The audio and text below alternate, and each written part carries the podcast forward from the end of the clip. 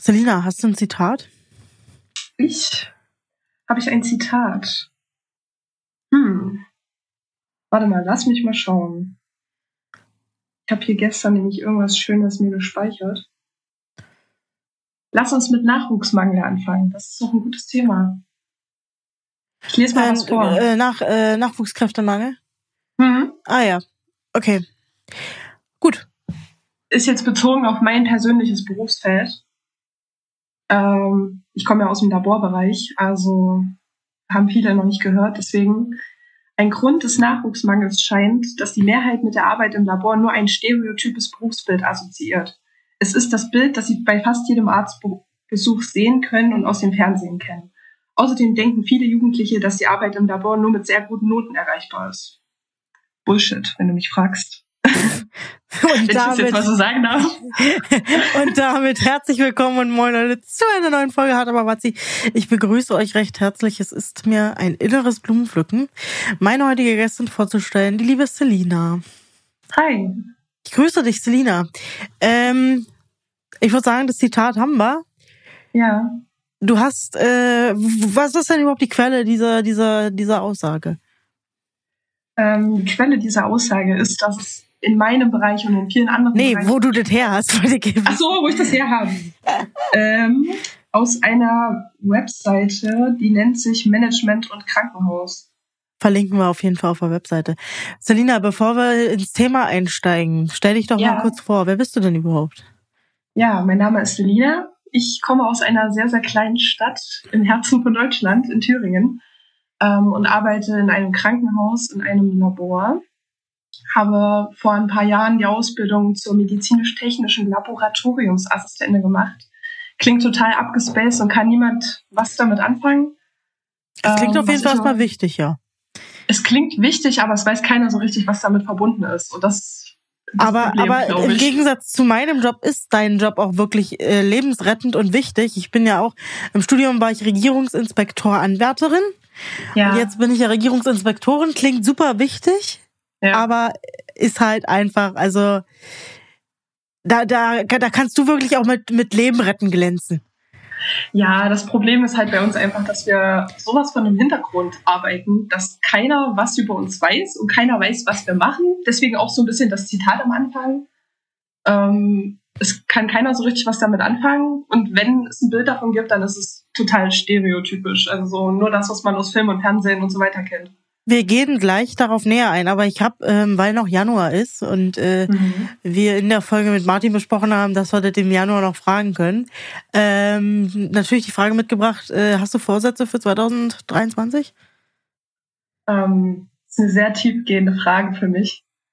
Ähm, ich habe Vorsätze auf persönlicher Ebene, auch auf beruflicher ein bisschen, aber die vereinen sich auch miteinander, muss ich sagen. Also werden wir sicherlich weiterhin drauf eingehen nachher, aber mein Vorsatz ist zum Beispiel, was zu finden, sei es jetzt in meinem aktuellen Job oder in einem anderen, das weiß ich noch nicht, wo die Reise mal hingeht, ähm, wo ich der Meinung bin, dass ich damit mein Privatleben besser vereinen kann, sagen wir es mal so. Also es ist im Moment nicht unmöglich, aber ich nehme sehr, sehr viel mit nach Hause aus sehr vielen verschiedenen Gründen. Ja, ja. Und ähm, das ist so ein bisschen mein Ziel. Also entweder persönlich zu wachsen oder eben auch beides persönlich zu wachsen und ähm, eine optimale Lösung für mich persönlich zu finden.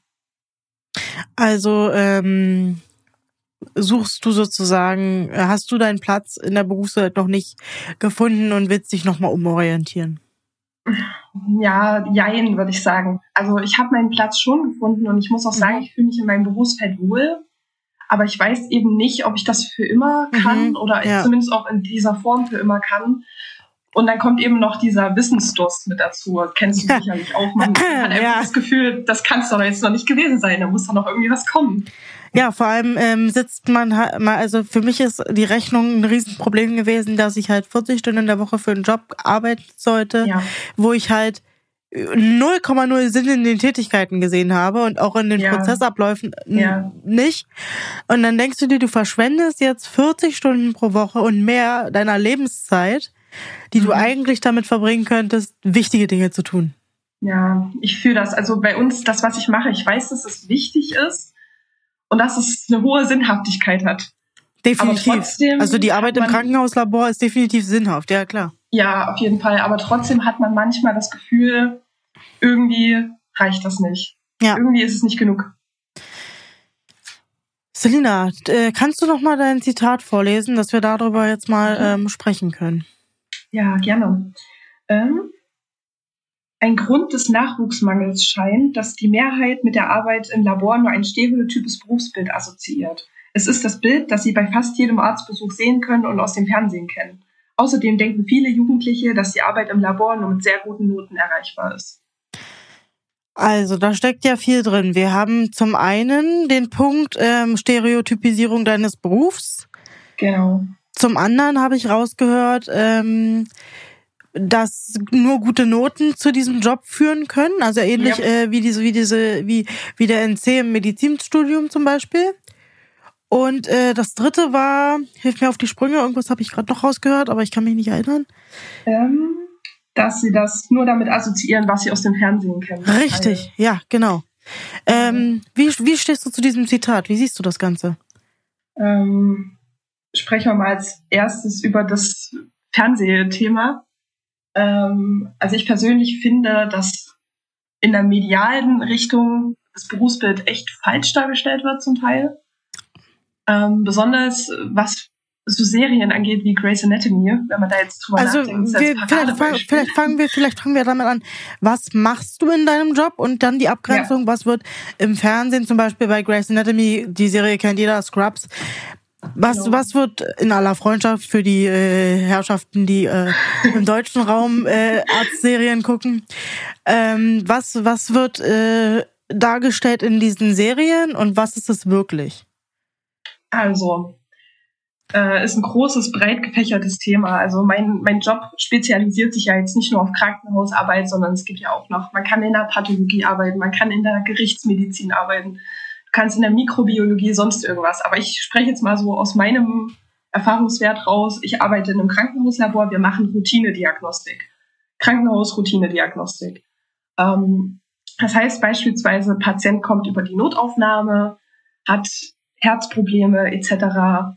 Und was macht der Arzt als erstes? Er macht natürlich so Sachen wie ein EKG schreiben und so weiter, aber mitunter als erstes wird Blut abgenommen und ins Labor gebracht, wo wir, die MTAs, das analysieren. MTA steht für was? Medizinisch-technischer Assistent. Mhm. Genau, wo wir das dann aufdröseln, schauen, was hat er für Herzenzyme, wie liegen die Werte, was hat er für Elektrolyte, was stimmt da in diesem Haushalt nicht, und da kann man ganz schnell dran erkennen, was hat der Patient, was hatte der Patient vielleicht schon, was schon ein paar Stunden, ein paar Tage vielleicht zurückliegt. Und das ist alles Arbeit, die MTAs vorbehalten ist, außer heutzutage eben durch Nachwuchsmangel vielleicht auch Hilfskräften. Und was wirklich auch nur MTAs machen und machen dürfen. Ähm, das geht halt auch so weit, dass Sachen, Befunde validiert werden in zum Beispiel Einsenderlaboren, das heißt Labore, die extern liegen, die quasi reine Dienstleister sind für Arztpraxen, die ihr Zeug wegschicken, ihre Proben wegschicken. Das hat man bei mir Dort, in der Genanalyse gemacht, ähm, in Tü äh, Tübingen, Tübingen glaube ich. Ja. Ähm, weil, mein, weil diese Analyse so spezifisch war, dass das normale Labore nicht machten. Genau, genau. Das wird dann weggeschickt. Das müssen wir zum Teil ja auch machen. Für Analysen, die wir bei uns einfach nicht machen können, das schicken wir dann in ein Einsenderlabor. Ähm, genau, wo war ich jetzt stehen geblieben? Du warst ähm, genau, äh, bei, der, bei der Frage waren wir gewesen, ähm, wie du zu der äh, Darstellung in Serien stehst und wie du ja. äh, das in der Praxis wahrnimmst. Genau, das sind in dem Falle alles Tätigkeiten, die MTAs vorbehalten sind. Wir beispielsweise, ich komme aus einem kleinen Labor, das heißt, wir haben gar keinen Laborarzt. Es gibt auch Ärzte, die direkt auf Labordiagnostik spezialisiert sind. Ähm, in Laboren, wo es sowas gibt, ist der Arzt dafür zuständig, dass der Befund am Ende medizinisch validiert, also freigegeben wird quasi. Ähm, bei uns, in unserem kleinen Labor, ist es so, dass die MTAs das quasi vornehmen. Also wir machen die technische Validierung, das bedeutet, wir checken, ob unsere Geräte ordentlich funktionieren, ob alles Reliback-konform läuft und ähm, ob die Befunde sinnhaft sind, vor allem, also auf Plausibilität wird kontrolliert und dann erst wird der Wert freigegeben. Und wir gucken auch oftmals im Verlaufsbild des Patienten, wie waren die Werte vor zwei Tagen, wie sind sie heute, passt das zusammen, kann das sein? Dafür brauchst du natürlich ein unglaublich viel medizinisches Hintergrundwissen, was oftmals unterschätzt wird. Und das ist alles Arbeit, die MTAs vorbehalten ist. Während in Serien wie Grey's Anatomy, Scrubs, vor allem auch in aller Freundschaft, so ein wunderschönes Beispiel, wo es mir auch aufgefallen ist, ähm, ist immer so dargestellt wird, dass die Ärzte das machen. Mhm. Nein, das machen keine Ärzte. Ja, ja da gibt es dieses mhm. Berufsbild, MTA gibt's dort einfach nicht. Scheint zumindest so. Habe ich noch nie irgendwo gesehen. Wenn, wenn ich falsch liege, dann äh, kommentiert gerne irgendwas und beweist mir das Gegenteil. Aber ich habe das noch nie so gesehen, dass es heißt, die Laborassistenten oder die MTAs machen das. Nein, das machen immer die Ärzte. Und ähm, in dem Zitat steckte ja weiterhin ähm, dieser Nachwuchskräftemangel äh, genau. Mangel drin, ja. Ähm, wie ist bei euch die Personalsituation in eurem Krankenhaus und äh, wie stehst du zum Thema Nachwuchskräftemangel? Ja, die Personalsituation ist, wie glaube ich, überall kritisch. Also ich denke, jeder, der aus dem medizinischen Bereich kommt, egal jetzt, ob es sowas wie ambulante Pflege ist oder ob es eben die Pflege im Krankenhaus ist, kann bestätigen, wenn ich sage, es ist kritisch und es wird auch weiter kritisch bleiben und auch noch schlimmer werden. Und das zieht sich eben nicht nur durch die Kreise der Pflege und auch der Ärzte, sondern eben auch MTAs, medizinische Fachangestellte. Das ist in jeglicher Hinsicht so. Also Kommt eure, eure Station, euer Labor ist ja mittlerweile so unterbesetzt, dass du mit einer Kehlkopfentzündung ähm, dich, nicht, dich nicht lange genug krank schreiben lassen kannst, weil du weißt, ihr habt die Leute nicht, um das abzudecken. Richtig. Also es das ist das Gleiche sagen, wie in der Pflege, das ist halt. Genau, das muss ich sagen. Es äh, rührt halt einfach daher, dass man sein Team nicht im Stich ja. lassen möchte, weil man weiß, es ist, ist jetzt schon schwierig. Und man auch hängt, aus Verantwortungsbewusstsein. Dran, ne? ja. Genau, weil es auch eben diese, dieses gewisse Verantwortungsbewusstsein gibt, wo du denkst, wenn, wenn du das jetzt nicht machst, ist vielleicht heute kein anderer dafür da. Oder der andere, der da ist, hat vielleicht einfach nicht genug Zeit dafür. Aber wie, wie können wir damit umgehen? Also wie, wie, was musste bei euch passieren, dass, dass man Kräfte nachholen kann? Ähm, bei uns persönlich habe ich das Gefühl, es muss viel, viel mehr dafür geworben werden, auch dieser Beruf mehr an die Oberfläche dringen. Das ist auch so eine Sache, selbst zu Corona-Zeiten, wo die Labore echt eine riesengroße Rolle gespielt haben für Antigentests, PCR-Tests, was auch immer, ähm, habe ich das Gefühl, dass nie richtig beleuchtet worden ist. Das machen die MTAs. Ja, man hat für die Pflegerinnen und Ärzte geklatscht, ne? aber es hat genau, jetzt niemand genau. äh, für die, die die Tests auswerten, mal den Daumen hochgehalten. Ne? Und glaub mir, ich sag dir, jeder Pfleger und jeder Arzt verdient es, dass für sie Auf geklatscht wird. Aber ähm, es gibt eben noch viele andere Berufsgruppen, die auch mit dranhängen. Und es hieß immer nur, die Labore kommen nicht hinterher, bla bla bla. Das, äh, da habe ich mich persönlich immer ein bisschen angegriffen gefühlt, weil ich mir dachte, mhm. wieso kommen wir denn nicht hinterher? Ratet mal, wieso? Wie wäre es, wenn ihr das mal beleuchtet? Also wir haben jetzt zwei Sachen. Zum einen, äh, von dem Klatschen hat keiner von euch was, weder die PflegerInnen noch die Ärzte, Richtig. noch ihr als Laborpersonal. Aber ähm, das stimmt, das ist mir noch gar nicht so aufgefallen. Also als jemand, der ja nicht in dem Bereich arbeitet, dass ja, ja. immer draufgehackt wurde, die Labore sind überfordert und die kommen nicht genau. hinterher. So, habe ich, ja, oh hab ich mir auch habe ich ja auch so einen wunderschönen Screenshot einfach von so ein paar Schlagzeilen aus ähm, Januar 2022 und November von 2020. Einmal von Welt.de. Ansturm auf PCR-Tests. Labore kommen nicht mehr hinterher.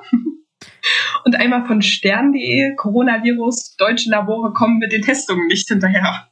Ja, so, also, also diese, gedacht, diese Anmaßung, ja, also ähm, eine, ja. eine Pandemie, die aus dem Nichts kam, Richtig. für alle eine wahnsinnige Überforderung dargestellt hat. Und äh, die Leute, also die Bereiche, die sowieso schon mit Fachkräftemangel zu kämpfen haben, dann noch dafür zu äh, an den Pranger zu stellen, dass die nicht hinterherkommen. Also ja. kann man unverschämter sein, ne? Ja. ja, ich saß dann immer so auf der Couch, wo ich das gesehen habe und dachte mir, ey, ihr ja schon. Aber bist du denn, bist du denn auf bist du der Auffassung, dass der Journalismus äh, dahingehend einfach auch versagt äh, in Bezug auf die äh, Aussage, die du ja eben getätigt hast, dass es keine Aufklärung darüber gab, ähm, was, was auch die Problematiken waren für euch als, als Laborkräfte? Zum Teil schon, weil ähm, es gibt durchaus Quellen, die beleuchten, dass es dem, dem Nachwuchsmangel, dem Fachkräftemangel zuzufügen ist, dass es eben nicht schnell genug geht und dass es eben Verzögerungen gibt. Es gibt aber auch Quellen, die einfach nur sagen, Labore kommen nicht mehr hinterher und keine Begründung. Und das ist der Punkt, wo man sich als jemand, der selbst im Labor arbeitet, schon irgendwie angegriffen fühlt, weil du dir denkst, geht's eigentlich noch? Wir tun alles. Wir tun wirklich alles, was wir können, jeden Tag.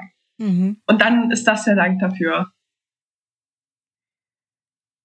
Das ist äh, undank, äh, undankbar, ja, natürlich. Aber ja, also, ähm, es ging ja wahrscheinlich nicht nur dir so, oder? Also die Kolleginnen nee. werden ja auch wahnsinnig frustriert. Genau, sein, genau. Oder? Also. Ja, wir haben uns da zum Teil drüber unterhalten und haben uns einfach alle nur gedacht, das, das kann es doch echt nicht sein. Ähm, ich habe äh, bei mir in, äh, in meinem Skript noch stehen, wir wollten über das Thema Überlastungsanzeige sprechen. Ähm, ja. Kannst du vielleicht kurz erzählen, was eine Überlastungsanzeige ist? Und äh, du hast davon berichtet, dass ihr vorhattet, diese zu schalten. Ist das mittlerweile passiert? Ähm, ich weiß, also ich kann auf jeden Fall erstmal sagen, ähm, ich glaube, einzelne Kollegen haben es schon gemacht. Das ist aber was, das muss jeder quasi für sich machen. Das kann man nicht als Team schreiben. Aber dachten, bei uns ist es so, dass man als Referat das einreicht. Ach ja, okay.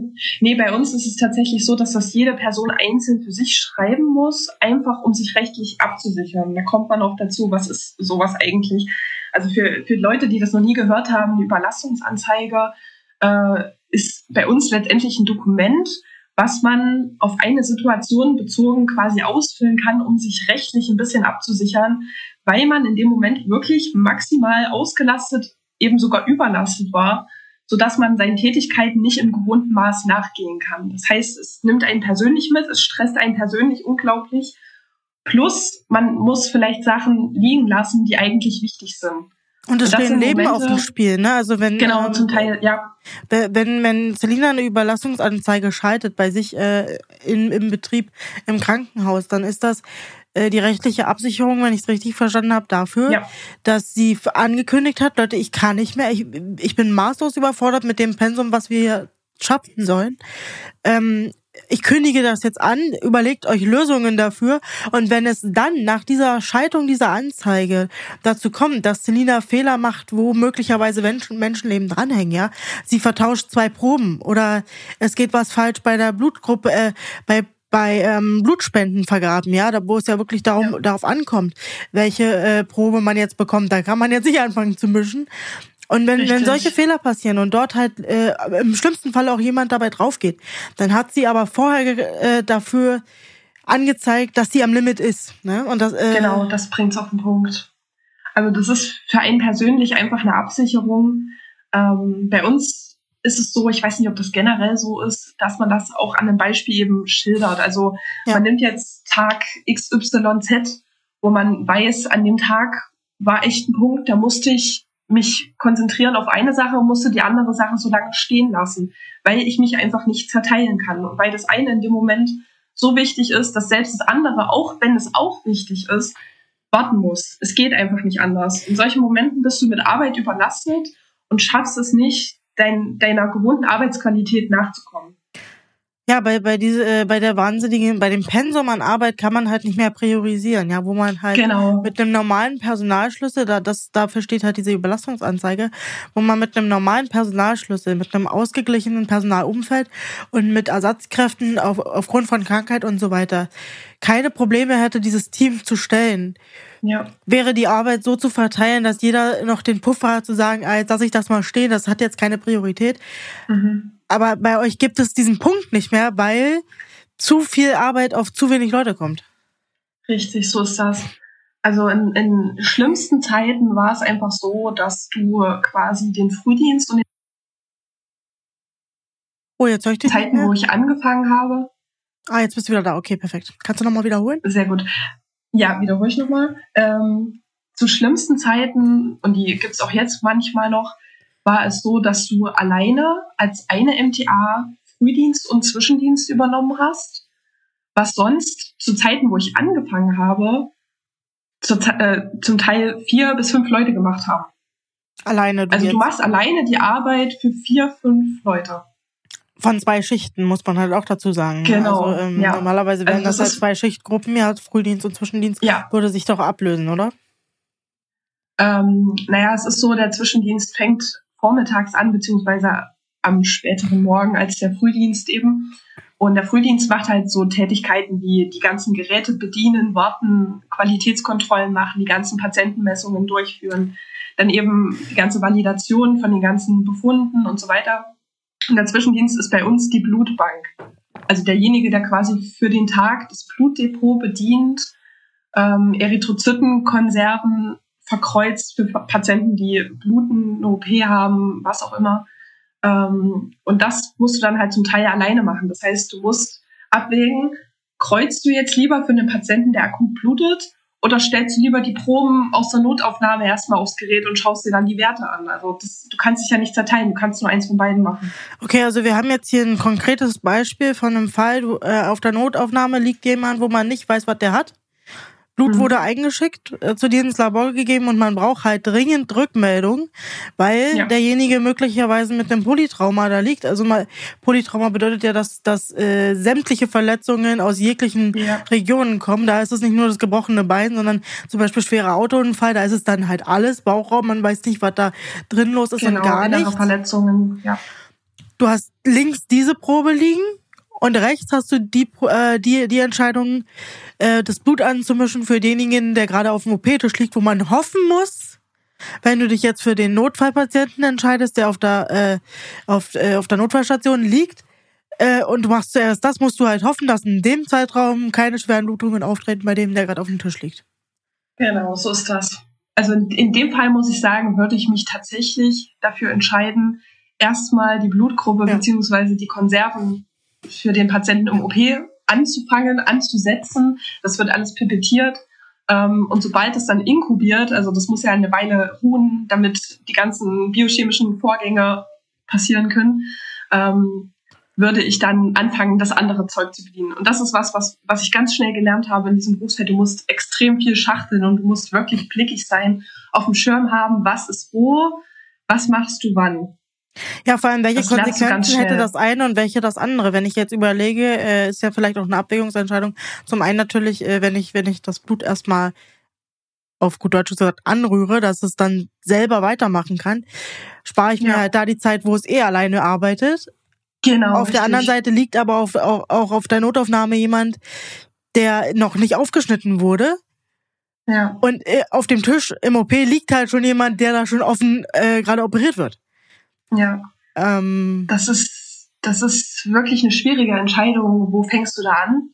Ähm, zum Teil ist es dann auch sinnvoll mit den Ärzten, die im Moment ja. den Patienten jetzt in der Notaufnahme behandeln oder eben auch mit dem OP Rücksprache zu halten. Wie dringend ist es? Kann es zur Not zehn Minuten warten? Ich muss Gott sei Dank sagen, ich möchte es nicht beschreien, nicht, dass es dann doch irgendwann mal so weit kommt. Sowas Extremes hatte ich bisher noch nie, zumindest nicht, als ich alleine war. Da war es meistens so, dass noch ein Zweiter mit da war und dann ist es natürlich deutlich leichter. Dann kann sich der eine auf das fokussieren und der andere auf das andere. Aber du hattest ja gerade Aber gesagt, das dass, du, dass du schon die Situation hattest, wo du dich zumindest entscheiden musstest, nehme ich jetzt zuerst das Blut aus der Notaufnahme oder zuerst das, was in den OP muss? Ja, das hatte ich schon, aber nicht in diesem ganz extremen Fall, dass es wirklich war, dass der Patient gleich verblutet oder so. Wo wir, wo wir doch gerade beim Thema Notaufnahme sind. Ähm, ja da hast du ja auch, ähm, da haben wir ja drüber gesprochen, äh, Notaufnahme ist ja ein Ort für Notfallpatienten. Genau. Aber ähm, die Beobachtungen im Krankenhaus sind wohl die, dass über die Jahre, also ähm, auch, auch Leute aus deinem Umfeld bestätigen, dass ja die in dem Bereich arbeiten, ähm, dass über die Jahre, Jahrzehnte immer mehr Leute immer schneller zur Notaufnahme kommen und die Notaufnahmen dadurch dauerhaft überlastet sind. Ja, kannst du das, kannst du das vielleicht ein bisschen beschreiben, wie die Situation dort ist und wo du die kritischen Punkte siehst, was man, was könnte man vielleicht verändern? Ähm, die Problematik ist einfach, dass neben, neben der Tatsache, dass die Patienten immer älter werden und vor allem auch die Alten immer mehr werden ähm, und viele multimorbide Patienten, also viele Patienten, die schwere Erkrankungen haben, ähm, sich häufen, kommt die Tatsache dazu, dass die Leute heutzutage, zumindest meine Ansicht und auch die von vielen anderen, sich manchmal einfach nicht mehr selbst zu helfen wissen. Wie früher hat man gesagt, ja, du bist erkältet, dann trink Zwiebelsaft oder irgend sowas, ne? So der Klassiker, diese ganzen Hausmittel. Da hat man heutzutage das Gefühl, äh, das, das zählt nicht mehr für die Leute. Und deswegen renne ich jetzt, weil ich Husten habe, in die Notaufnahme, weil es könnte ja was Schlimmes sein. Ja, oder weil ich vielleicht schwer Luft Thema kriege. Ja, also äh, genau. Ist ja auch der Klassiker. Das, das kann, ja. das kann immer alles und nichts sein. Und ich glaube, viele Patienten haben heutzutage echt immer Angst, dass es dann doch mal was Schlimmes ist und denken deswegen halt, ich fahre jetzt lieber gleich ins Krankenhaus, bevor ich stundenlang in der Arztpraxis sitze und warte, dass dann vielleicht nichts passiert. Ich glaube, das ist eine ganz große Problematik. Aber ähm, man hat also die äh, zum einen die Leute, die, die sich nicht mehr zu helfen wissen und deswegen immer in der Notaufnahme anstranden, obwohl es eigentlich in eurem Auge keine Notfälle sind. Aber ja. wir haben ja auf der gleichen Seite auch jemanden, der mit einem gebrochenen Bein, mit einem gebrochenen Finger da ja genauso sitzt. Genau, ja. Aber äh, könnt, also wäre es nicht vielleicht sinnvoll, dass man anfängt, ähm, diese diese Trenne, diese Fälle zu trennen? Also gerade ähm, sicherlich in kleinen Städten muss man ja gucken, dass man so viel zusammenpackt wie möglich, weil die Überlastung und äh, die, die Kräfte ja einfach nicht da sind. Aber ja. ähm, wenn man jetzt große Städte nimmt, ja, Berlin zum Beispiel. Mhm. Wäre es da nicht vielleicht sinnvoller, dass man, dass man das voneinander trennt, dass man sagt, dass man, dass man Fälle wie zum Beispiel äh, Knochenbrüche nicht auf die gleiche Notaufnahme packt wie die Leute, die da mit, äh, mit einem schweren Autounfall reingeschoben werden? Ähm, das erachte ich durchaus als sinnvoll. Du meinst sowas, dass es zum Beispiel eine traumatologische Notaufnahme gibt für Leute, Beispiel, die ja. vom Fahrrad gestürzt sind oder mit dem ja. Fahrrad gestürzt sind ja. ähm, und sich was gebrochen haben, dass die eben anders äh, oder woanders behandelt werden als jemand, der vielleicht mit einem Herzinfarkt oder sowas reinkommt. Das ist auf jeden Fall sinnvoll. Bei uns im Krankenhaus ist es so, ähm, wir sind ja ein Allgemeinversorger, also da wird alles versorgt, primär erstmal. Ähm, da gibt's aber auch verschiedene Fachrichtungen logischerweise. Also eine Notaufnahme ist ja immer ein, ähm, ein multifunktionales Team mit verschiedenen Professionalitäten, sag ich mal. Also ähm, da ist ein Traumatologe, da ist ein Chirurg, da ist ein Internist, zur Not ein Anästhesist, wenn es ganz schlimm ist. Aber woher ähm, kommt es, dass man trotzdem so lange dort wartet? Wenn man sich jetzt noch selber das, da hinsetzen kann. Ja, äh, das ist eine Sache. Ich glaube, das liegt an der Triagierung heutzutage. Also es wird ja jetzt abgewogen. Heißt es abgewogen? Ja, es heißt abgewogen. Man wägt ab. Hat der genau, Patient. Ja. Genau. Ähm, hat der Patient zum Beispiel Herzprobleme, dann mhm. ist es natürlich im Moment erstmal wichtiger, als wenn jemand kommt mit Übelkeit, Erbrechen. Ne? Oder dann denkst du gleich, ja. es könnte, könnte in Richtung Herzinfarkt gehen, das könnte Kammerflimmern oder irgendwas sein vielleicht. Beziehungsweise beim Kammerflimmern geht es dem Patienten wahrscheinlich schon schlechter. Aber äh, wenn jemand Herzprobleme hat, ist, ist die Problematik auf jeden Fall ernster oder ernster zu nehmen, als wenn jemand kommt mit Husten, Schnupfen, Heiserkeit oder Übelkeit, Erbrechen, sonst irgendwas. Und deswegen kommt es, glaube ich, dazu, dass die Patienten, die in Anführungsstrichen mildere Symptome haben, eben auch länger warten müssen, weil erstmal die Patienten vorgezogen werden, die ernstere Symptome haben. Vor allem bezogen auf lebenswichtige Organe. Also ist es, ähm, und darauf wollte ich auch hinaus, ne? wenn man, wenn man dort sitzt, ich habe die Erfahrung ja auch schon durch, ähm, und du sitzt seit morgens um sieben da und immer wieder kommen neue Notfälle, also wirkliche Notfälle, ne? Ich, äh, man ja. erinnert sich die klassischen Schulunfälle, ja, beiden gebrochen und so ein Scheiß. Ähm, da, da musst du ja erstmal zur Notaufnahme, bei einem anderen Strandungsort gab's bei uns nicht. So, dann sitzt du da seit morgens um sieben und immer wieder kommen neue, richtig schwere Fälle rein, wo du dir denkst, Mai, Mai, äh, dass die, dass die vor müssen, ist klar. So. Ja. Aber so kann man ja den, den Aufstau nicht abarbeiten, oder? Ähm, schwierig. Ich habe auch schon Tage erlebt, also ich selbst arbeite ja nicht in der Notaufnahme, aber wir arbeiten eng mit denen zusammen, weswegen du halt auch mitkriegst, was dort vorne so los ist, mengenmäßig zum Teil. Ähm, ich habe auch schon Tage erlebt, da war es wirklich so, dass sich die Patienten, wie du schon gesagt hast, den ganzen Tag gestaut haben, mhm. immer wieder richtige, echte Notfälle dazwischen gekommen sind und alle anderen stundenlang warten mussten zum Teil. Da muss ich schon sagen, dass das bei uns echt ganz gut funktioniert und es nie viel länger als vielleicht vier Stunden sind. Es gibt aber auch eben große Kliniken, wo die Wartezeiten sechs, sieben, acht Stunden sind zum Teil. Was man ja aber auch verstehen kann. Ne? Also genau. wenn, ich jetzt, wenn ich jetzt derjenige bin, ja, mir tut mein Arm weh und ja, der ist vielleicht äh, gebrochen. Oder mir schwindelig oder weiß der Geier. Aber wenn ich dann da jemanden reinfahren, also die Rettungskräfte reinfahren sehe mit dieser Pritsche, wo jemand aber sowas von hinüber drauf liegt oder also das ja. da, was ich halt auch so unverständlich fand in der Notaufnahme ist dieses dieses Unverständnis diese Rebellion dagegen dass man da jetzt noch länger warten muss wo ich sage wie, empathielos ja. kann man denn sein ja. Die, die, derjenige, der da gerade mit der Liege, die rennen, ja, also die rennen durch ja. die Notaufnahme mit dieser Liege. Also es scheint ja nun wirklich eilig zu sein. Ähm, und dann, dann sich noch zu beschweren, also ich kann, ich kann natürlich verstehen, ja, jemand, der da schon zehn Stunden sitzt, dass das Nervenkostüm dünner wird. Okay. Aber das ist also für mich nicht nachvollziehbar, dass man dann ähm, das nicht, das nicht voneinander abgrenzen kann, dass derjenige ja nun wirklich, der kämpft gerade womöglich um sein Leben. Und man selber hat halt mhm. in Anführungszeichen nur den gebrochenen Arm. Ja, also äh, es ist schön, dass es Menschen gibt wie dich, die das verstehen können, aber ich glaube, es wird auch immer die geben, die einfach in dem Moment nur sich selbst und ihr eigenes Problem sehen und denken, ich habe jetzt hier die Priorität, ich muss jetzt hier drankommen. Es kann nicht sein, dass ich hier drei Stunden warten muss, bis ich einen Arzt sehe. Ja. Auch wenn der Arzt in dem Moment vielleicht einfach wichtiger klingt immer blöd, aber halt was was Ernsteres zu behandeln hat. Ne? Ja. Aber wie gesagt, auch ich habe es halt schon überlebt, dass ich überlebt, genau. ich habe es schon erlebt, ähm, dass die Sachen sich so lange gestaut haben, dass dann zum Teil manchmal nach dem Spätdienst die Nachtschicht in der NFA, also in der Notaufnahme, ähm, noch die Sachen vom Tag abarbeiten musste. Das ist scheiße. Natürlich ist es scheiße. Ja. Und das versteht man ja auch. Und das versteht ja auch jeder, der dort arbeitet. Aber man muss halt in dem Fall abwägen, ja. Ähm genau. Und du musst auch, man muss einfach die Empathie und das Verständnis haben. Denn es gibt immer Leute, denen es vielleicht gerade schlechter gehen könnte. Und äh, vielleicht, vielleicht kann man es aus dem Aspekt sehen, ja, wenn man selber derjenige wäre. Auch das habe ich genau. persönlich schon erlebt, der da mit dieser Pritsche reingefahren wird und du kriegst ja. noch mit, du kämpfst gerade wirklich, also bei mir war es wirklich höchste Eisenbahn. Mhm. Ähm, ja. Es ging um einen Gehirnwasserstau und da zählt ja jede Sekunde. Ja. Und du kriegst noch mit, wie die Leute sich in der Notaufnahme darüber echauffieren, die da sitzen, wie es denn sein kann und noch jemand, der hier vorgeschoben wird.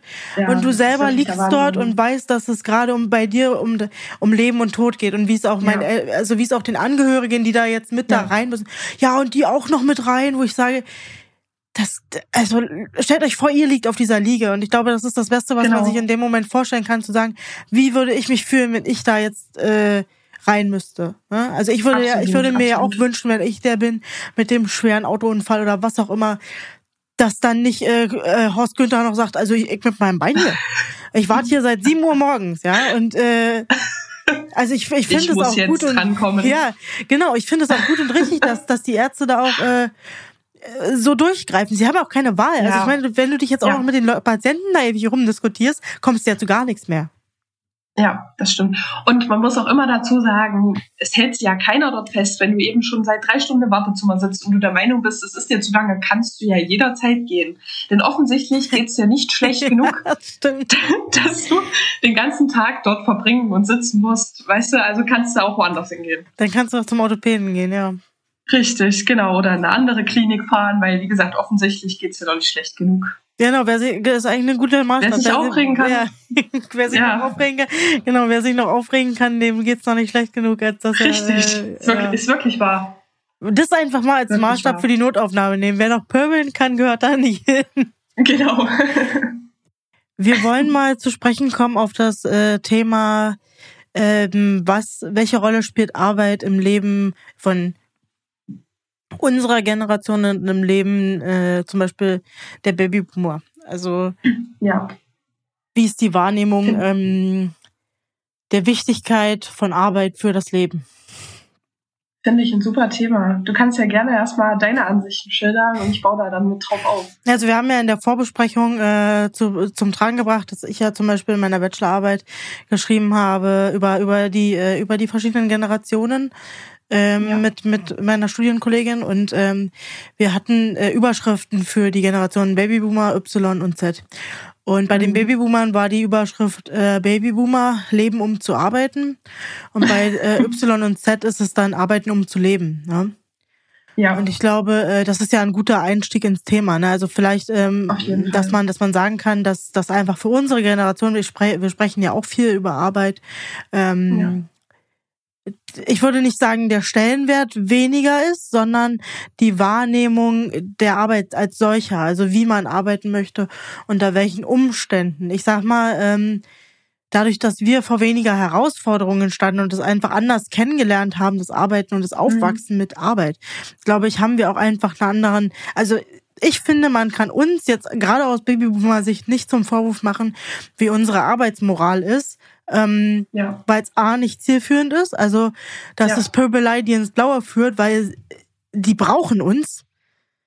Ähm, und ich finde es halt, also es ist wieder typisch konservativ, dass man sagt, man ist so lange dagegen, auch Stichwort Bewerbungsprozesse, ähm, Stichwort äh, Arbeitsbedingungen, dass man nicht bereit ist, sich anzupassen, also mehrheitlich in den Beruf mal anzupassen an die mhm. Bedingungen, die Yler und äh, Zettler stellen, sondern ja. nach wie vor versucht, auf Knall und Fall das so zu behalten, die Umstände, wie man die ja, kennt ja. als Babyboomer und zu versuchen zu erwarten, dass von den jungen Kollegen genau das Gleiche kommt. Das funktioniert ja. A nicht. B kostet es beide Seiten nur Kraft. Also sowohl die Babyboomer als auch die äh, Weiler und Zettler sind ja einfach super genervt von der Situation, weil man ständig am Diskutieren ist über Sachen, die man sich eigentlich klemmen kann. Genau. Und auf der anderen Seite halt auch diese, diese, diese verbohrte Haltung, die ich halt wahrnehme von, von Kolleginnen, ähm, beziehungsweise auch von vielen Freunden höre, die das gleiche Problem haben, ähm, dass man sich nicht auf, darauf einlassen will, was für Vorteile halt vielleicht auch meine Denkweise zur Arbeit hat, ja. Ähm, ja dass es halt darum geht, ich muss ja meine 40 Stunden machen und ich sage, ja, aber wenn ich in 20 schaffe, was du in 80 schaffst, warum soll ich denn dann hier jetzt noch sitzen? So. Das stimmt, ja. Gut, das ist wieder bei, bei sag ich mal, Bürotätigkeit äh, was anderes als bei uns, weil da kannst du nicht sagen, ich gehe jetzt nach sechs Stunden, weil ich bin fertig. Du bist nie fertig im Krankenhaus. Du bist ja. nie fertig. Ist bei uns ja ähm, das Gleiche, ne? Aber es kommt aber, ja einfach darauf ja. an, in welchem Tempo arbeitet man, wie, wie, wie genau. prozessoptimiert arbeitet man vielleicht auch, ja? Also ja. gibt's ja bei euch im Labor sicherlich genauso, dass du sagst, warum macht die Kollegin das jetzt so und so? Das ist ja total der Fall. Umweg, ja? Ja, ist wirklich wahr bezieht sich auch meistens auf die älteren Leute, die, die sich Sachen manchmal umständlicher machen, ja. als sie eigentlich sind. Und wenn man denen dann sagt, du kannst es doch auch so und so machen, ja. gleich äh, wieder Stichwort äh, konservativ und so weiter, ähm, geht es um, ach nee, das, ich mache das schon immer so, das ist schon okay. Ja, auch das, das also ich habe auch viel erlebt und höre auch ja viel, ich spreche ja mit, mit sämtlichen Menschen, also wirklich auch viel immer, weil es halt ein Thema ist, was mich gerade sehr umtreibt, über Arbeit. Und ja. äh, es kommt immer wieder auch diese, diese Situation auf, dass gesagt wird, ähm, dass man diese Kritik an der Sache immer auf die Person projiziert. Also, ja. wenn ich jetzt sage, du Selina, pass auf, also ähm, warum wollen wir das denn nicht so und so machen? Dass du dich dann angegriffen davon fühlst, dass ich dir in deine Arbeit pfusche und dich als ja. Person minder schätze. Darum geht's aber ja. ja. überhaupt gar nicht. Es geht ja, ja, nur darum zu sagen, du pass auf, wir, wir retten ihr Leben. Ähm, ja. Ich mach das so und so, hab festgestellt, geht viel schneller. Vielleicht machen wir das jetzt einfach alle so. So. Ja. Also im Sinne nee, der Sache denken, sozusagen. Ja, ja, das ist ein großes Problem und ich glaube, das wird uns auch eine, eine Weile so weiter begleiten. Ja, und vor, also diese, die, ich finde aber auch, also das ist aber nicht nur ein Problem der, der Babyboomer, ich finde, das ist andersrum nee. genauso oft auch genau, ein Problem, ja, das ist dass, dass man diese Uneinsichtig hat, äh, Uneinsichtigkeit mitbringt, von den anderen lernen zu wollen. Ja. Also ähm, das ist auch ja ein Problem, finde ich, der Jugend ja genauso. Diese, diese Überheblichkeit, äh, ist jetzt alles anders und besser machen zu wollen, finde ich wiederum auch schwierig. Also ähm, ja, weil man kann auch, man kann auch von den Alten, richtig. sag ich mal, in Anführungsstrichen was lernen. Das ist mir auf Arbeit auch schon oft so ergangen. Oftmals haben die, die Älteren noch Techniken, die für uns veraltet erscheinen, die aber manchmal einfach Sachen leichter machen oder eine gute Alternative bieten, wenn es nämlich mal nicht so geht, wie es eigentlich gehen sollte. Und ich kann die tollsten Prozesse der Welt haben, die Erfahrungen haben aber die. Und da, da kann ich, Absolut. da kann ich mich drehen und wenden, wie ich will, die hab ich nicht. Und ja. ich verstehe nicht, warum es immer noch so ein Problem ist, dass man diese Mentoring-Sachen nicht in die, in die Betriebe kriegt. Ja, ist wirklich wahr. Nee, aber ich äh, muss auch sagen, also gerade bei den, bei den Älteren stecke ich dann auch gerne zurück, weil ich bin nun mal noch Berufsanfänger, wenn man es so will. Und es gibt einfach Sachen, die weißt du nicht, wenn du noch keine langjährige Erfahrung hast. Die lernst Aber du es hat ja auch nichts mit Zurückstecken zu tun. Ne? Also wenn du jetzt, wenn du, also bei euch ist es ja schon mit der Zeit schwierig, sich was zu erklären zu lassen oder so. Aber ja. wenn man, wenn man dann mal jemanden hat als Kollegin oder Kollegen, Und davon habe ich etliche kennengelernt, ja, die sagen, ey, wir, wir tauschen uns einfach mal aus. Und ich erzähle dir, so Opa erzählt vom Krieg mäßig, ähm, mhm. wie, wie das hier die letzten 40 Jahre gelaufen ist. Das ist ja auch einfach für mich super spannend. Und ich habe ja, extremst viel von den älteren Kollegen lernen können. Extremst viel. Ja. Gerade was, ja. was, was, ähm, was die Strukturen angeht, was das Zwischenmenschliche angeht. Ich bin dort extrem geprägt worden, auch auch ähm, was was den Respekt angeht. Da werden viele, die mich nicht leiden können, sagen, da hast du aber nicht aufgepasst, als, als ein Thema war, äh, geschenkt. Aber so eine Sachen wie, ich habe eine Kollegin gehabt, mit der wäre ich persönlich super gerne, mehrere, mit denen wäre ich super gerne per Du gewesen, weil für mich ist dieses Sieg ja. halt irgendwie, also fühle ich nicht so. Ja, aber die sind halt beim Sieg geblieben. Und ähm, mhm. es war mhm. für mich aber ein langer Prozess zu verstehen, dass die mich ja nicht weniger mögen, nur weil sie ja. auf sie bestehen. Also, ja. dass das ja einfach so eine Etikette ist bei denen. Und ja, das ist bei denen einfach so im Kopf verankert. Das war halt immer so und früher vor allem erst recht im Gegensatz zu heute. Ja. Und ja, aber, äh, ne? man, man nimmt das, man tendiert dazu, das sehr persönlich zu nehmen. Ja, und vor allem, also äh, ich, ich persönlich finde es halt auch unfassbar albern, dieser, der Ältere bietet das Du an. Also ja. wir haben 2023, aber ja. ähm, wie, wie krass sich auch Leute angegriffen fühlen, wenn man, also wenn man dann als Jüngere das und auch oft auch als Frau dann das Du anbietet. Äh, oh ja da, da, da bin ich wirklich auch, äh, da, also da wurde mir auch stark auf die Füße getreten. Und, aber das kann, mhm. das kann ich entweder kann ich es immer wieder so versuchen bei, bei, bei Menschen, wo ich halt vorher schon die Nase habe und merke, dass das vielleicht eine Rolle spielt, kann ich ja trotzdem sagen, ja. nee, ich bestehe jetzt da drauf, ich biete denen trotzdem ja. wieder das Du an. Oder ich sag halt, ja, Mai, also dann, dann warte ich halt, oder wir bleiben beim Sie. So. Ja. Und ja. das ist ja nur eine kleine Sache, aber das geht ja in so vielen Sachen so. Also ich finde das sowohl, also dass es kein Generationsding nicht primär ist, so diese Sturköpfigkeit. Ich glaube, das haben das haben wir, aber auch die alten äh, eingesessenen Hasen. So das ist. Aber wie wie schafft man da Common Grounds? Also wie wie wie schafft man jung und alt zusammenzubringen? Weil Fakt ist, die Babyboomer sind in zehn Jahren alle raus, alle. Ja, ja. Und wir müssen dann mit dem arbeiten, was wir haben. Und wenn, wenn, wenn man sich jetzt weiter so quer stellt, dann, dann nehmen die ja ihr Wissen mit. So. Ich wollte gerade sagen, und dann bleiben wir zurück. Also dann, das, das hm. hat das, gefühlt hat man das aber auch noch nicht verinnerlicht in unserer Generation. Nee dass, dass jetzt ja Maßnahmen geschaffen werden müssen, weil wir sind die An Angearschten, so die lachen sich ins Fäustchen in ihrer Rente. Genau. Die sagen, naja, hättest du mir mal noch zugehört, ne? Also, hm. aber was, was können wir da nee, machen? Das ist wirklich wahr. Das ist, glaube ich, ganz schwierig. Also ähm, ich kann froh sein, dass ich aus einem Team komme, wo diese, dieser generationsübergreifende Mechanismus gut funktioniert.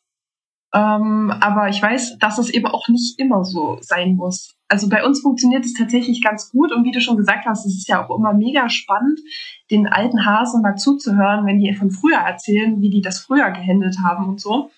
Und auch einfach äh, persönliche Erfahrungen so, also wie man mit Menschen umgeht und so. Ja. Finde ich immer super spannend dazu zu hören. Aber man hat halt trotzdem manchmal das Gefühl, dass die Älteren für die jungen Leute kein Verständnis haben. Auch wenn man jetzt wieder auf diese Arbeitsmoral und sowas mhm. zu sprechen kommt. Ähm, ich habe zum Beispiel Leute im Team, bei denen das ist, und das sind nicht mal nur die Älteren, das sind zum Teil auch welche, die sind vielleicht zehn Jahre älter als ich, ähm, die einfach wirklich, wo ich das Gefühl habe, die leben für ihren Job und die wirklich immer da sind oder kommen würden, wenn du sie jetzt anrufst, ey, hier ist nur der Mann, wir brauchen jemanden, sagen, ja, hier, ich komme, weil das ist meine Arbeit, ich muss das machen. Das ist voll wichtig. Und, und Leute wie ich, ich habe ja so Probleme mit Nein sagen, ne? Ja, ich auch. und äh, ich, ich denke mir Nein und sage aber, ja, ich komme, ist okay. Da haben Kein wir ja eine Folge, äh, da, da wird eine Folge mit Mary zukommen zum Thema Nein sagen, aber ja. sie hat aktuell technisch gute Probleme ihr Ton funktioniert nicht. Dementsprechend ist es sehr, sehr schwer, mit ihr eine Aufnahme zu machen aktuell. Aber ja. äh, zum Thema Nein sagen habe ich auch eine Folge sozusagen ähm, vorbereitet. Ja, ja, aber das ist ein Riesenproblem. Ne? Aber ähm, erzähl ja. mal weiter, wie, äh, mach mal deinen Punkt noch. Also ähm, mein Punkt ist einfach, dass ich das Gefühl habe, dass du heutzutage auf Unverständnis bei den älteren Generationen triffst, wenn du sagst, nein, ich habe heute freie, das ist im Dienstplan so verankert, dass ich heute frei habe und es ist nicht meine Pflicht, jetzt hier einzuspringen, auch wenn ihr jemanden braucht. Das ist ein riesengroßes Problem, weil das stößt oftmals auf Unverständnis. weil die anderen Generationen das eben nicht so sehen. Ich finde es halt, mittlerweile, ich find's halt mittlerweile äh, wirklich, ähm, ich kann es nur noch, weil, weil sonst ist es für mich auch zu verletzend, aus so einer humoristischen Ebene betrachten, ähm, hm. dass man uns für naiv hält und äh, für ja. abgehoben, weil uns unsere Gesundheit wichtig ist und wir halt sagen, nee, ja, nach Feierabend gehe ich nicht mehr ans Telefon. Genau. Ich hatte ja. letztens, ich hatte letztens die das Gespräch ähm, äh, mit jemandem darüber, ähm, dass mal, dass eine Kollegin eben angerufen hatte, ähm, da ging es aber um, um eine, um eine in diesem Kreise wichtige Sache, Absprache mit der Ministerin mhm. und so, mhm. ähm, wo ich dann nach Feierabend noch kontaktiert wurde. So bin auch dran gegangen, weil ich wusste, es ist jetzt eine wichtige Sache. Aber ja. danach hatte ich mit mit äh, mit dieser Person dann das Gespräch und dann meinte ich so, so ich bin jetzt noch ans Telefon gegangen mit der Arbeit, hatte aber gerade Zeit, private Zeit mit mit Menschen, die mir am äh, am Herzen liegen, verbracht. So, mhm. habe mich entschuldigt, habe gesagt, Entschuldigung, ich musste jetzt einmal angehen, das war eine wichtige Sache, aber das soll nicht zur Gewohnheit werden. Ja. Und daraufhin kam dann der Satz, ich bin mein Leben lang immer ans Telefon gegangen. Und da dachte Furchtbar. ich, und meine, meine Reaktion darauf im Inneren war, das tut mir leid. Ja, das, das tut mir so. wirklich das leid. Kann einem, das kann einem nur leid tun. Ja. Denn es ist, es ist einfach es ist traurig, es ist ein Trauerspiel. Also dieses Verpflichtungsgefühl in allen Ehren. Und ich, ähm, ich habe da auch tiefsten Respekt davor, dass, dass sich so viele Leute den Arsch abgearbeitet haben und äh, als Dank dafür jetzt auf Renten warten, die einfach lächerlich sind, von denen oh, sie jetzt schon wissen, dass sie davon niemals leben können. Aber ähm, auf der anderen Seite erlebe ich es jetzt im Umfeld, gerade auch meine Eltern, dass Leute wegsterben, die sich ihr Leben lang auf die Rente gefreut haben ja. und gesagt und immer wieder aufgeschoben haben, immer wieder gesagt haben, wenn ich in Rente bin, mein Liebling, dann dann machen wir die Reisen, die wir immer machen wollten. Der Mann war nicht ja. mal ein Jahr in Rente und ist einfach umgefallen, tot umgefallen. Ja, und das ist was, das hört man traurigerweise öfter. Habe ich auch oft schon mitbekommen, das ist echt schlimm. Und da sag ich mir, wenn ich habe jetzt mein äh, eine meiner größten Ängste, was den neuen Job angeht, wenn wenn ich ähm, eine neue Arbeit anfangen kann, ist dort wieder den diesen Konflikt zu haben, zu sagen, ich möchte am Tag 10.000 Schritte machen und ich muss an die frische Luft. Und ja. ich darf das für mich, ich bin chronisch krank ja. Ich werde mein Leben lang mit den Tabletten zu kämpfen haben. Ich weiß, und äh, dass ich überhaupt das mit meiner Krankheit begründen muss, finde ich schon schlimm. Dass nicht einfach ja. auch ein gesunder Mensch sagen kann, du, ich will an die frische Luft einmal am Tag, ich muss meine, meinen Spaziergang machen. Dass, dass ich da jetzt schon wieder totale Panik habe, zu sagen, mhm. diese, diesen Wunsch und diese, diese, äh, am Ende auch die Konsequenz mitzubringen, zu sagen, das mache ich. Weil dieser, dieser, ja. diese, diese, diese Häme und ähm, die Verachtung, die man dafür entgegengebracht bekommen kann, dafür, dass man sagt, mir ist meine Gesundheit wichtig, das finde ich unfassbar schlimm, dass das immer noch ein Ding das, ist. Das kann es wirklich nicht sein. Also wirklich, ich könnte mich da auch Tag und Nacht drüber aufregen. Egal jetzt, ob es die physische Gesundheit ist oder die psychische. Total egal. Aber es ist echt so ein Unding, dass es Leute gibt, die sagen, das kann nicht sein, dass du deine persönlichen Bedürfnisse über deinen Job stellst. Ja, und wenn, aber da vermischt man halt auch zwei Sachen. Ich kann, es kann auch nicht sein, dass man, dass man meine Gesundheit als persönliches Bedürfnis ansieht. Das müsste auch dem Arbeitgeber und allen Kolleginnen genauso ein Bedürfnis sein, dass, dass es, dass ja. ich gesund bin und bleibe, weil am Ende ist dann wieder der, der Spott genauso groß und die Häme, wenn man dann sich krank schreiben lassen muss, weil man wochenlang ja, mit einem Infekt kämpft. Ich bin drei Wochen, ja. bin ich jetzt krank mit einer Kita-Seuche Voll, voll, mhm. voll, diese Kinderrotze, da hast du ja gar keine Chance gegen als nee. erwachsener Mensch. Ja. Und ich denke mir, ey, ich schlafe so unfassbar schlecht, weil mein Immunsystem so, also das ist doch ein Teufelskreis und dass man das so einkämpfen muss und dass ich mir darüber Sorgen machen muss, dass das, dass das im Job ein Thema ist, dass ich einfach sagen kann, du pass auf, ich, ich takte mir meine Zeit so, ich mache morgens mal, ich mache mittags meine Stunde Spaziergang mhm. und keiner guckt mich blöd an, dass das immer noch ja. ein Problem ist, finde ich, also es ist, ist einfach unfassbar belastend. Das ist echt furchtbar. Und weil du jetzt das Thema Kranksein und so angesprochen hast, es kann auch wirklich nicht sein, und ich denke, da stimmen mir die meisten Leute zu, dass man ein schlechtes Gewissen hat, wenn man ja. sich krank schreiben lässt. Ja. Du bist krank zu Hause, hast vielleicht Fieber und ja. sonst irgendwas, eine fette Grippe. Dir geht's wie Scheiße, auf Deutsch gesagt. Und und du hast trotzdem, während du zu Hause krank in deinem Bett liegst, ein schlechtes Gewissen, weil du denkst, was denken die anderen jetzt? Ja.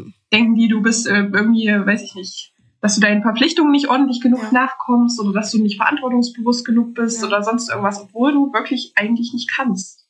Ja. Ja, also. Das finde ich äh, furchtbar. Aber ähm, ich habe auch gestern ein Gespräch gehabt mit jemandem und äh, da haben wir über, über Bewerbungsprozesse und über dieses Verstellen auf der Arbeit gesprochen. Und ähm, hm. wir beide sind damit unfassbar schwer, weil ähm, er hat, er war bei der Polizei und ja. ähm, dort ist es ja insbesondere mit diesem sich vor dem äh, Bürger, vor der Bürgerin ähm, aufbauen und äh, Autorität ausstrahlen. Und er sagt halt, mhm. ich wäre mit so vielen so viel besser klargekommen, wenn ich, wenn ich einfach auf Kumpel mit denen gewesen wäre. Ja, ähm, und das ist ja nun der Extremfall bei der Polizei. Aber ähm, ja auch wenn, wenn du auf die Arbeit kommst, warum, also warum, ich habe auch Panik davor. Es, ich brauche einen Job, wo ich auch einfach über den Flur rennen kann und äh, äh, keine Ahnung, komische Geräusche von mir gebe oder äh, an Fasching mit einem Pinguinkostüm, äh, übertriebenermaßen, ja. Aber wo man einfach, ja, man selbst einfach sein selbst, kann. Genau, wo du einfach du selbst sein kannst. Das ist ein unglaublich wichtiger Faktor und äh, ich muss auch ehrlich über mich selbst sagen, ich habe auf Arbeit auch eine andere Persönlichkeit, als ich privat habe. Hat sicherlich jeder in irgendeiner Form. Die Frage ist, wie weit geht das? Und geht es so weit, dass es dir die Energie raubt? Ja. Wenn du dich immer verstellen musst. Ja, und vor allem, ähm, also äh, ich glaube, das wünsche ich ja jeder Arbeitnehmer oder Arbeitnehmerin und ich glaube Führungskräfte oft auch genauso. Ähm, da, warum, warum man diese Masken aufrecht erhält. Ja, also äh, ich glaube, ja. dass, dass die meisten da keinen Bock drauf haben. Und ja. ähm, bis jetzt äh, ist meine Erfahrung mit denen, mit denen ich auch menschlich, zwischenmenschlich, privat gut klargekommen wäre, dass ich mit denen auf der Arbeit auch genauso umgehen könnte wie im Privaten. Mhm. Und es wäre fein, aber irgendwie ist, ist so eine Hürde da, die, die unüberwindbar ist. Und das, das belastet mich aber schon, weil ich mir, also man, man, man behält ja Maskeraden auf, aufrichtig. Es ist ja nicht so, als würde ich jetzt da Remi Demi machen wollen. Ja. Also machen wir uns mal nichts vor. Also das war ja jetzt bewusst überspitzt dargestellt mit einem, okay, ja. gut, also mir könnte man nun wirklich zutrauen, dass ich irgendwann mal mit einem Kostüm auf die Arbeit komme, aber ähm, das also das muss dann schon äh, aus einer Wette heraus oder aber einfach, dass man, dass man diesen Spaß auf der Arbeit sich, sich selber verbietet. Ich verstehe es nicht. Hm, das ist echt schlimm eigentlich, weil es ist nun mal der Ort, wo man den, den ganzen Tag verbringt eigentlich, außer eben seinen Feierabend. Aber man ist ja trotzdem den Großteil des Tages auf der Arbeit. Richtig. Und, und wenn man schon dort ist und auch mit anderen Leuten dort ist, da kann man doch eigentlich auch die Zeit genießen, soweit es eben möglich ist.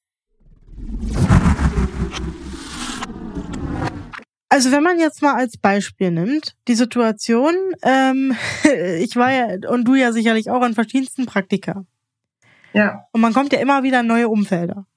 Ja. Und ich habe mir immer wieder vorgenommen, du, du, äh, du machst jetzt hier genauso wie die einen auf wichtig, einen auf distanziert und äh, du, du passt dich diesem Bias an und ähm, mhm. äh, du versuchst nicht du zu sein, sondern du versuchst diese professionelle und wie man es auch gerne nennt, ministerielle Distanz zu wahren, auch ja. zu den Kollegen. Es hat genau, also maximal drei Tage funktioniert. Dann broch es einfach aus mir heraus. so, weil, also ähm, also wie, wie, also wie, es fiel mir bei denen am schwersten, die sich am wichtigsten genommen haben, die ernst zu nehmen. Weißt du, wie ich meine? Und ja, klar. Auch, ich finde, da wird der Jugend immer Respektlosigkeit unterstellt. Nee, wir sind einfach äh, pfiffig genug zu merken, wenn man uns verarschen will. Wirklich wahr. Sehe ich komplett genauso. Also, Weil äh, ich sagen muss, ich bin, ich bin von meiner Art her ja sowieso eher, also ich bin so ein richtiger Intro. Aber mhm. richtig. Und ähm, da bin ich von meiner Art her sowieso eher schon distanziert Leuten gegenüber, die ich nicht gut kenne. Aber ich äh, taste mich dann immer ganz vorsichtig ran und erkenne auch schnell, wer mein Freund ist und wer nicht mein Freund ist. Ja. Und mit wem ich es machen kann und mit wem ich mit wem ich es nicht machen kann. Ja. Und äh, das kommt mir dann immer relativ zugute. Aber mir fällt es echt schwer, dass ich meine richtige Persönlichkeit, die ich so im Privaten und mit meinen Freunden habe, ähm, nach außen zu lassen, weil ich das Gefühl habe, das kommt nicht gut an. Aber eigentlich ist es die, dieses Authentische, was eigentlich immer mega sympathisch ist. Es gab eine, also ich habe ja viele KollegInnen auch immer mal wieder wieder gesehen, man ist sich mal wieder über den Weg gelaufen. Und äh, eine Kollegin, mit der treffe ich mich auch bald wieder, die hat mich dann auch irgendwann nochmal angerufen und gesagt, äh, das Schönste an dir fand, fand ich, dass du so ehrlich warst. Ja, es ist wirklich so. Und ähm, so, äh, da, dann hat sie mir erzählt, ich wusste das ja schon gar nicht mehr, hat sie mir erzählt, dass ich, dass ich sie dafür äh, verurteilt habe, dass sie immer mit Backmischungen backt. Da habe ich gesagt, sowas gibt's doch gar nicht, so typisch wie ich halt bin. Ich dachte, das kann man doch nicht machen, das ist eine Schande an dem Backen und so. Und Aber ähm, wie du schon sagst, man merkt ja, mit wem man das machen kann. Und ich äh, habe auch gemerkt, ja, dass das ja, dass ja auch irgendwo bei vielen ja auch ein Wunsch nach dieser Persönlichkeit da ist, weil man verbringt, ja. wie du gesagt hast, die meiste Zeit auf der Arbeit. So und mhm. wenn wo nicht da, muss man sich doch wohlfühlen. Und dann komme ich halt auch Absolut. in Bereiche rein, wo ich gemerkt habe, hier ist so eine Unzufriedenheit.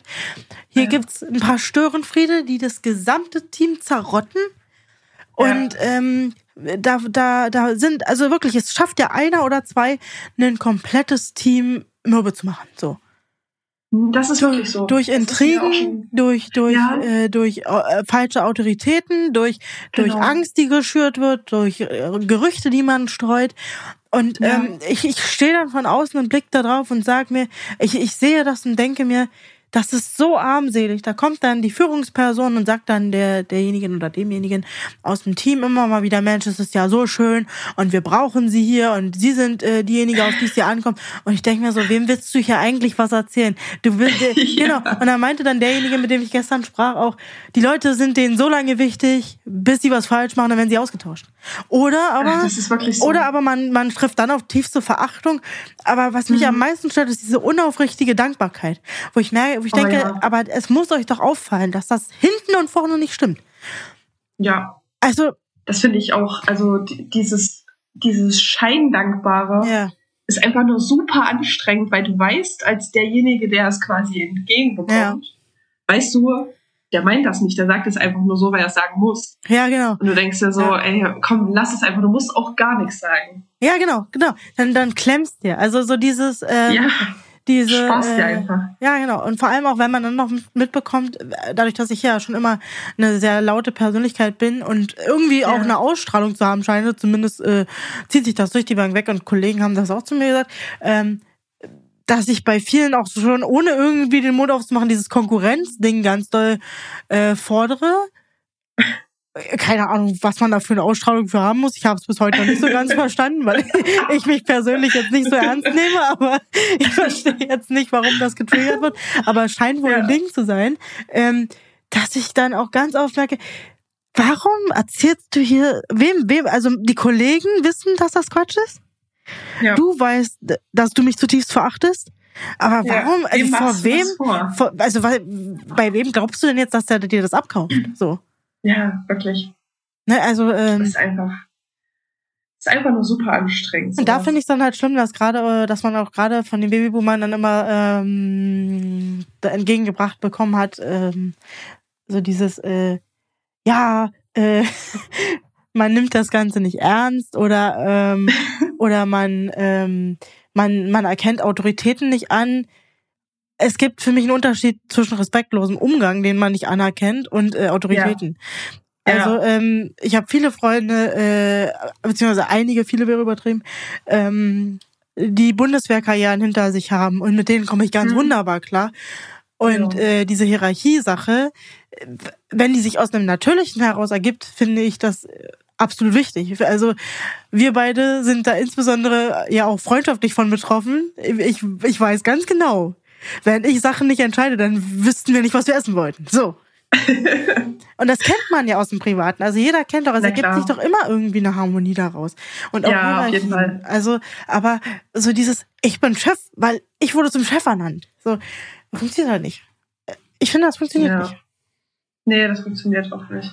Aber weil du jetzt das Thema Respekt hattest und so, da kann, kann ich auch noch mal eine Anekdote von der Arbeit erzählen. Gerne. Ich finde ja auch, Respekt und äh, Autorität sind einfach zwei verschiedene Sachen.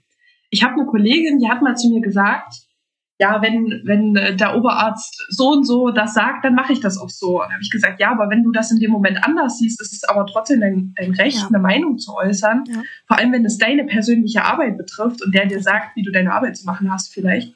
Ähm, und ich habe auch zu ihr gesagt, weil da ging es auch wieder um das Thema Siezen und Duzen und mhm. so, ich gesagt, also wenn der mich duzt, dann duze ich den auch, weil ich damit vollkommen cool bin. Na, in dem Moment hat das ja angeboten, ja, na klar. Ja, eben. Und äh, da ist mir auch egal, ob der 20 Jahre älter ist als ich. Und ob er Oberarzt ist oder sonst irgendwas, das ist mir total egal. Und ich habe ihr dann auch gesagt, ich sehe das anders. Ich finde nicht, dass der, also ich habe mega Respekt und ich ja. respektiere sein Berufsfeld und auch seine Arbeit und ja. so. Genauso wie er meine respektieren muss, weil die auch Richtig. wichtig ist. Ja. Und ähm, ich finde aber nicht, dass er für mich in dem Moment eine große Autoritätsperson darstellt, nur weil er Oberarzt ist. Und ich habe zu ihr gesagt, ein Krankenhaus besteht eigentlich nicht aus Hierarchien, sondern es ist ein multiprofessionelles Team hm. aus Leuten aus unterschiedlichen Fachrichtungen, die alle zusammenarbeiten müssen. Und bricht eine Fachrichtung weg, funktioniert das nicht mehr. Und so ja. muss man das mal sehen. Ja, es ist halt, äh, es, ist, es ist eine, es sind Expertengrüppchen, die sich ergänzen müssen, ja. sicherlich. Und ja. ähm, ich finde gerade auch an deinem Beispiel ist, ist die, äh, die Autoritätsperson Oberarzt auch ein Problem, weil du würdest vielleicht auf eine, auf eine Rat oder auf einen Pochen hin, wenn, wenn er besonders äh, laut vielleicht auch mit der Stimme wird und sagt, nein, sie machen das jetzt so und so, Machst ja. du vielleicht einen Fehler in deiner Arbeit, den er angeordnet hat, für den ja. er aber nicht gerade stehen muss, von dem du weißt, dass es falsch ist, nur weil er lauter geschrien hat? Und das ist mein Problem mit Autorität. Äh, ja, also das, äh, ich muss nur kurz was dazu äh, adden. Das Einzige ist, wenn, wenn ein Oberarzt oder generell irgendein Arzt eine Anweisung macht und selbst wenn die dir widerstrebt und du sagst, ich will das eigentlich nicht, aber wenn der ausdrücklich sagt, ich wünsche das so, dann machst du das natürlich auch so, aber das geht dann auf seine Verantwortung. Das liegt dann das nicht mehr in deiner ne? also, nicht, in deiner, ähm, nicht in deiner Verantwortung. Ich habe das Thema auch ähm, mit einem mit einem Bekannten gehabt, der eben ähm, Soldat war und der hat gesagt, ich habe kein mhm. Problem mit Hierarchien, auch in der Verwaltung nicht. Aber man muss ehrlich sein und man muss ja. ähm, man muss ähm, zu den Sachen stehen, die man sagt, und man muss es auch offiziell kommunizieren. Fall. Und er sagt, ja. äh, das, das lernt man bei der Bundeswehr. Ich, ich bin es gewohnt, Befehle auszuführen. Und mhm. ähm, das, das finde ich auch so, so spannend an, an dem, was, was man halt auch insbesondere bei Leuten, die bei der Bundeswehr waren, in meinem Umfeld zumindest beobachte ich das, dass die äh, eine ganz andere Sichtweise auf, auf insbesondere Sachen wie Hierarchie haben, weil sie sagen, mhm. gerade in, also A, geht es in dem Bereich Bundeswehr nicht anders, einer, also das ist, das ist klar geregelt. Das ist und, so, ja, klar. Ähm, da, da, da, äh, da ist das so, aber auf dem auf der anderen Seite, dass sie halt auch privat sagen, ähm, ich, ich bin bereit, also ich habe überhaupt gar kein Problem, auch im privaten oder äh, im neuen Berufsfeld Sachen auszuführen auf Befehl. Mhm. Aber äh, mhm. da, da muss es mir A verständlich sein und B ähm, ja. nicht hintenrum. Also äh, diese, diese, diese Sache, die auch ein Riesenproblem ist, dass man Sachen über Dritte erfährt. Und da, dass, dass oh, einem Sachen nicht ins Gesicht gesagt werden. Ja. Und das macht so viel kaputt. Also ähm, auf jeden Fall. Das ist auch eine, also da, da bin ich auch stolz drauf, dass ich das nicht ernst nehmen kann und will, weil ähm, diese Heucheleien, da, damit kommen wir auch hm. nicht weiter. Nee, das stimmt. Und das macht einen wahnsinnig. Wenn du davon irgendwie betroffen bist und dann über Dritte was erfährst, dann denkst du dir so, ey, kannst du nicht einfach die Balls haben und mir das ins Gesicht sagen? Vor allem auch Ganz im beruflichen ehrlich. Kontext ist das ein Riesenproblem, weil wenn du weißt, dass, ja. du, dass, dir, dass du damit davon ausgehen musst, dass dir gerade ins Gesicht gelogen wird, dann ja. finde ich, ist das ein Riesenproblem. Und in dem Moment ist die Hierarchie, ja. äh, die vorsieht, dass man das machen darf und dass man den, dass man sich als Arbeitgeber da schützen muss, indem man den mhm. Arbeitnehmer anlügt, äh, das geht gar nicht. Also nee, das, das ist auch, das ist auch eine Form von Herabwürdigung äh, äh, der Arbeit, der Arbeitnehmerschaft. Ja, sehe ich genauso, absolut. Und ich finde, es legitimiert, also Lügen um, um, um, die, um die Prozesse sozusagen im Hintergrund, wenn, gerade wenn es auch um Personalien geht sozusagen, mhm. Versetzung oder dergleichen, äh, dass man dann da anfängt rumzudrucksen, arschlos. Also es bleibt für mich arschlos. So. Ja, sehe ich auch so. Nee, ja, wirklich. Ich frage auch, was man sich davon erhofft, aber gut. Ich glaube, das wissen nur die Leute, die sowas aktiv. Weil am Ende machst du dich unglaubwürdig, was kommt sowieso immer Absolut. raus. So, das ist ja, das Problem. Diese Lügereien kommen immer raus und dann ist ja die, die dann äh, das Vertrauen peinlich. verspielt. Es wird peinlich ja, und, das Vertrauen ist komplett verspielt. Also ja, das ähm, ist vorbei. Und wenn das einmal vorbei ist, ja. das vergisst du ja auch nicht wieder. Ja. Äh, insbesondere, also äh, da muss, da, da separiere ich sehr stark zwischen Privatumfeld und Beruf, weil ähm, meine privaten Freunde, da ist eine ganz andere Basis da zum einen. Mhm. Da sind jahrelange Beziehungen da und ähm, da entscheidet man anders als im beruflichen Umfeld. Aber wenn du im beruflichen Umfeld ähm, das Vertrauen verspielt hast, glaube ich, kriegst du es nicht mehr zurück. Ja, sehe ich auch so. Ne, wo man vielleicht im Privaten sagt, man gibt demjenigen nochmal eine Chance, weil es ganz andere Ausgangslagen waren und es eben nicht um Personalakten oder irgendwas ging oder ja. Stellenverschiebungen, sondern es war halt einfach ja. ein Fehler, von dem man weiß, dass derjenige oder man selber den gemacht hat und man, man gibt dem Ganzen nochmal eine Chance. Aber im beruflichen, ähm, glaube ich, sind die Menschen dort weniger bereit dazu. Ich wollte gerade sagen, ich glaube, du bist im Beruflichen noch einfach dann radikaler mit deinen Entscheidungen, weil du weißt, du ja. hast mit den Leuten jetzt persönlich nicht so viel am Hut. Das heißt, dir fällt es leichter, ja. einen Cut zu machen und zu sagen, ey, Leute, bis hier und nicht weiter. Du hast mein Vertrauen gebrochen. Das heißt für mich jetzt, ich ziehe meine Konsequenzen daraus und gehe. Ganz einfach. Zumal also selbst wenn da Freundschaften existieren in, in den Bereichen, in den Teams, ist es ja trotzdem so, dass, dass dort auch ähm, deine Gesundheit ja auch langfristig dran hängt. Ne? Also wie im Privaten ja. ja. auch, wenn du in privaten Beziehungen hast, die dir nicht gut tun, ähm, leidest du darunter ja auch. Und im beruflichen Kontext ist es ja genauso. So. Ja, wo man natürlich. im Privaten vielleicht nicht sagt, man tauscht jetzt äh, sofort Eltern, beste Freundin oder den Lebenspartner aus.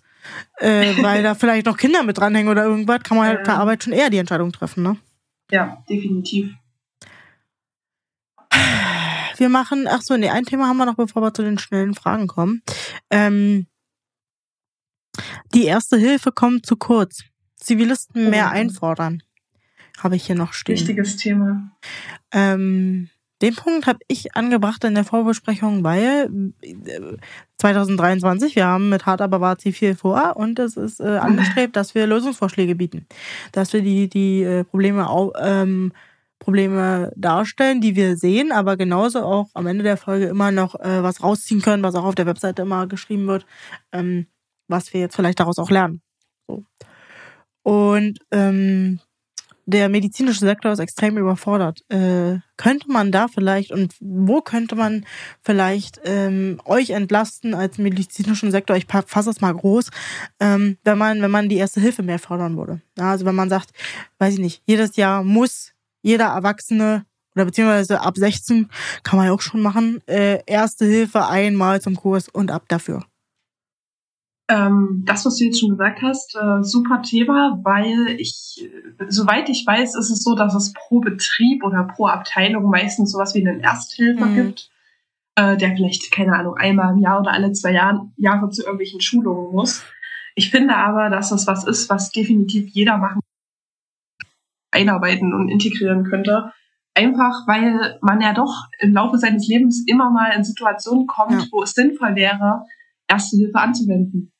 Ich glaube, es hat jeder schon mal irgendwas miterlebt, wo man, wo ein Mensch Hilfe gebraucht hat, medizinische Hilfe gebraucht hat. Mhm. Und es geht einfach so weit, dass wenn eine gute Erste Hilfe geleistet wird, eine klasse Vorarbeit da ist für alles, was danach im weiteren Behandlungsverlauf noch kommen könnte. Vor allem kann man sich weniger aus der Pflicht nehmen. Also ich glaube, dass genau. allein schon die Sensibilisierung viel stärker wäre, wenn man und äh, da A, darf es nicht jeder selber bezahlen müssen. Es muss staatlich ja. finanziert werden. Da braucht mir ja. auch keiner kommen von wegen, der Staat hat kein Geld, das kann ich sowieso nicht mehr hören. ähm, aber ähm, das muss äh, finanziert werden weil man dadurch halt ähm, die Leute auch sensibilisiert, mehr hinzuschauen. Ich habe genau. ich habe es tatsächlich letztens beobachtet. Ich weiß gar nicht, ob ich schon erzählt hatte im Podcast. Ich glaube nämlich nicht. Ähm, passt hier gerade gut rein.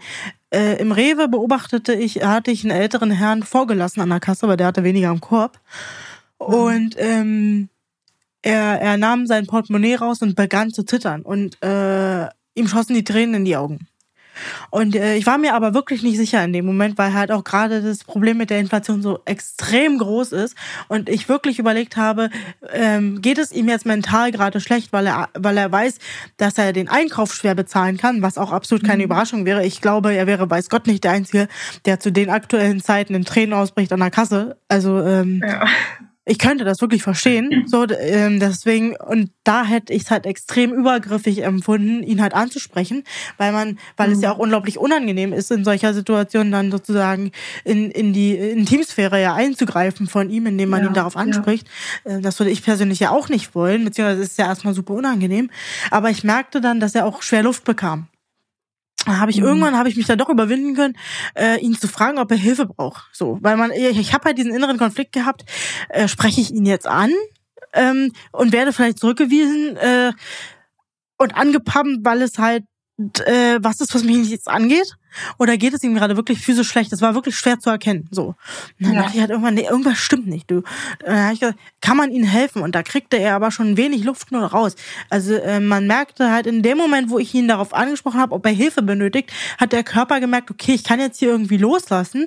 Man, man beobachtet mhm. es ja auch, also es ist ja jetzt kein Phänomen, was was Besonderes ist. Ähm, und dann kriegt, fing er halt an, schwer zu atmen und so weiter. Und ich war die Einzige in einem komplett vollen Rewe, die dann äh, gehandelt hat und gesagt hat, so, ähm, wir standen halt auch an der Kasse. Also es waren um uns herum reichlich Leute, die hätten was sagen können. So. Mhm. Und mhm. ähm, die dann sozusagen das Ganze angestoßen hat und äh, dann ist ja der die Gang und Gäbe klar. So äh, einer auf den Notarzt, äh, man organisiert einen Stuhl, der setzt sich hin. Aber äh, in dem ja. Moment, ich weiß bis heute nicht, was er hatte, aber ich, ich befürchte, also er war Asthmatiker, kam dann wohl raus, aber ich befürchte mhm. eher Herzinfarkt, weil ähm, das passte nicht zu As Asthmatiker da sein. Also auch weil er sich immer wieder ans Herz und an die Brust gefasst hat. Ähm, aber ja, ich fand es halt wirklich erschreckend, dass es nie, also es hat niemand außer mir überhaupt wahrgenommen, dass der Mann Probleme hat. Ja, und wieso ist das so? Weggucken ist immer leichter, als ja. einem Konflikt wirklich gegenüberzutreten. Ja und auch einfach mal seinen inneren Schweinehund zu besiegen und zu sagen, ey, ich quatsche ihn jetzt an, egal ob das unangenehm wird oder nicht, egal ob er Hilfe Aber es ist ja auch mir schon, aber ich habe also hab gemerkt, wie schwer es mir gefallen ist. Ne? Also ja, es, ist, es ist ne, wirklich... Also es ist eine Überwindung, aber ich habe daraus ja. jetzt ja gelernt und ich muss aber ehrlich dazu sagen, bei mir wurde sozusagen der Mut belohnt, in Anführungszeichen, ja, weil ich ihm ja. helfen konnte. Wäre jetzt aber genau. die Situation so ausgegangen, dass ich angepumpt wären, worden wäre. Ich weiß nicht, ob ich mich nochmal getraut hätte in einer Situation, wo ich merke, da braucht jemand Hilfe. Es ist aber nicht ganz glasklar sozusagen. Also er fällt nicht um, so, das wäre offensichtlich, dass er dann Hilfe braucht, sondern er atmet einfach nur etwas schwerer oder so, weil es war wirklich jetzt nicht offensichtlich, ähm, dass er gleich abklappt oder so. Mhm. Äh, ich weiß nicht, ob ich es dann nochmal gemacht hätte, wenn ich jetzt in der Situation sozusagen gegen die Wand gefahren wäre. Ja, das ist ja auch vollkommen verständlich, weil man, wer möchte schon in so einer öffentlichen Situation, ja. wo viele Leute rundherum ja. sind, von irgendeinem Mann angepannt werden, wenn man es eigentlich einfach nur gut gemeint hat, ne? Ja, zumal Manchmal, also man, man, spielt ja dann auch den Film ab, denken die jetzt, ich habe ein Helfer, ja, Helfer-Syndrom. So, das ist ja. ja. also du spielst ja dann da sämtliche äh, Kassette durch. Aber ja, natürlich. Ähm, am Ende kann ich nur aus eigener Erfahrung sagen, ja, äh, vielleicht wirkt es in dem Moment super unangenehm und man denkt sich, scheiße, was hängt jetzt für mich hier dran? Aber im schlimmsten Fall hängt für den anderen das Leben dran und das hat sich, ich würde Eben. Ne, also ich kann nur sagen, äh, sprecht lieber einmal zu viel an oder ruft einmal zu viel den Notarzt äh, wenn ihr, wenn ihr das Gefühl habt, da geht was gar nicht mehr klar, ähm, ja. als wegzugucken. Ja. Und vor allem auch wenn das mit dem, mit dem, mit dem Ansprechen und äh, Fragen, ob jemand Hilfe braucht, eine Überwindung ist, tust du in dem Moment auch was Gutes für dein eigenes Gewissen, weil du einfach weißt, ja. im Gegensatz zu all den anderen habe ich nicht weggeguckt, habe es nicht ignoriert und habe nicht nur meinen eigenen Krempel gemacht, sondern ich habe mich gekümmert und habe meine Hilfe angeboten. Erschreckend fand ich aber, deswegen habe ich die Story jetzt überhaupt nur erzählt, ähm, dass, dass selbst in dem Moment, wo ich gesagt habe, wir brauchen jetzt einen Notarzt, also man, man, ich äh, habe dann auch, ich glaube, auf meiner, aufgrund meiner eigenen Erfahrungen mit Krankheit und Notfällen, äh, dann mhm. ja, glaube ich, legt man einfach so einen Schalter um und dann äh, habe ich gesagt, mhm. die habe ich zur Kasse gerufen, wir brauchen, eine, wir brauchen jetzt einen Notarzt. Es, sie möchte bitte einen Notarzt rufen, ne? Ähm, ehe das Ding ins Rollen kam. Also, mhm. Fünf Minuten später hatte, hatte ich dann einen Stuhl organisiert für den Mann, der saß dann. Ähm, ich habe gefragt, ob ich die Familie anrufen kann und irgendwas. Und dann hatte ich aber großes Glück, dass noch jemand, äh, ein Polizist in Zivil dabei war und der war ja auch routiniert ja. unterwegs und der hat dann gesagt, wurde ja. jetzt schon Notarzt gerufen. Ich dann so, wurde Notarzt gerufen und es wurde immer noch kein Notarzt gerufen. So. Oh. so und ich weiß nicht. Also ich habe ja nun direkt, Echt? ich habe, ich habe eins habe ich auch aus diesem äh, Erste-Hilfe-Kurs noch mitgenommen. Wenn muss man die Leute direkt ansprechen und sagen, sie rufen jetzt bitte Notarzt. Ja, und ich genau, habe ja. gesagt, also ne, ich kann ja nun nicht alles gleichzeitig machen. Also, ja. das, also das fand ich ungesund. Und deswegen sage ich, jährlich ein Erste-Hilfe-Kurs, dass alle wissen, ich habe ja nun schon äh, sozusagen die Aufgabe übernommen, die Aufgaben zuzuteilen und durch das große Glück, genau. dass dann der Polizist gesagt hat, ich gehe jetzt raus, ich warte draußen auf den Notarzt, empfange den, hat das halt mit uns super funktioniert. Aber ja. ähm, diese Hilflosigkeit, die man halt in alle Augen gesehen hat, war halt wirklich krass. ja, das ist echt das Schlimmste. Aber das, was du jetzt gesagt hast, ist ja auch was, was man in jedem Erste-Hilfe-Kurs lernt. Derjenige, der als Ersthelfer, wirklich als aller Ersthelfer quasi dazu mhm. kommt, ähm, muss wirklich klar Aufgaben verteilen. Also du musst echt jemanden ansprechen, ob du das in der. Situation dann so auf dem Schirm hast, äh, keine Frage, gell? Das kann auch sein, dass man das einfach vergisst oder einfach erstmal selbst überfordert ist, ist alles keine Frage, kein Thema. Aber du musst wirklich den Leuten zurufen, du machst jetzt das, du machst jetzt das, weil ansonsten funktioniert das nicht, weil Und auch direkt adressiert, ja genau. Also nicht jemand, genau. nicht jemand muss einen Notarzt rufen, sondern ja, du. sondern du. du, du in dem blauen genau. Pulli mit der roten Mütze rufst jetzt den Notarzt. Ja. Äh, äh, sonst ist es so ein, es ja, gibt ja auch diverse äh, Experimente schon dazu, dass, dass es dann diese Massenlähmungen stattfinden und äh, alle ja. gucken, aber keiner macht irgendwas. Also richtig. Ja, ähm, aber es war halt für mich ja, ich war das erste Mal, dass ich, äh, dass ich in so einen Notarztrufenprozess involviert war und äh, mhm. ähm, auch selber derjenige war, der das initiiert hat sozusagen. Aber es ist auf jeden Fall ja. eine Erfahrung, äh, ich glaube, die einen auch fürs Leben prägt. Auf jeden Fall. Also ich habe das äh, erst einmal gehabt, dass ich selbst für jemand anderen ähm, den Rettungsdienst bestellt habe, weil ich einfach, ich habe mal eine hilflose Person gefunden, da wusste ich nicht, ist der betrunken, war der bewusstlos, ja. keine Ahnung. Ähm, da war ich froh, da hatte ich tatsächlich gerade zwei Wochen vorher erst meinen Erste-Hilfe-Kurs für den ja. Führerschein gehabt. Ja. Ähm, und habe den dann noch mit einem anderen Mann zusammen, der auch vorbeigelaufen ist, in die erste, äh Quatsch, in die stabile Seitenlage gelegt. Und dann haben wir noch gewartet, bis der Rettungsdienst kam. Und was sich dann rausgestellt hat, ich weiß es nicht mehr. Ähm, das erfährst du ja dann noch nicht mehr. Und äh, ja, ansonsten bin ich in die in diese Situation auch noch nicht reingekommen. Aber was man auf jeden Fall sagen kann, egal was du machst, egal wie du es machst, irgendwas zu machen ist immer besser als nichts zu machen. Absolut. Ja. Ja, und seitdem, also äh, es war ja im Rewe und äh, seitdem, ähm, äh, also die Leute, die da sozusagen involviert waren, vom Personal auch, äh, die haben mich auch im Nachhinein, ja.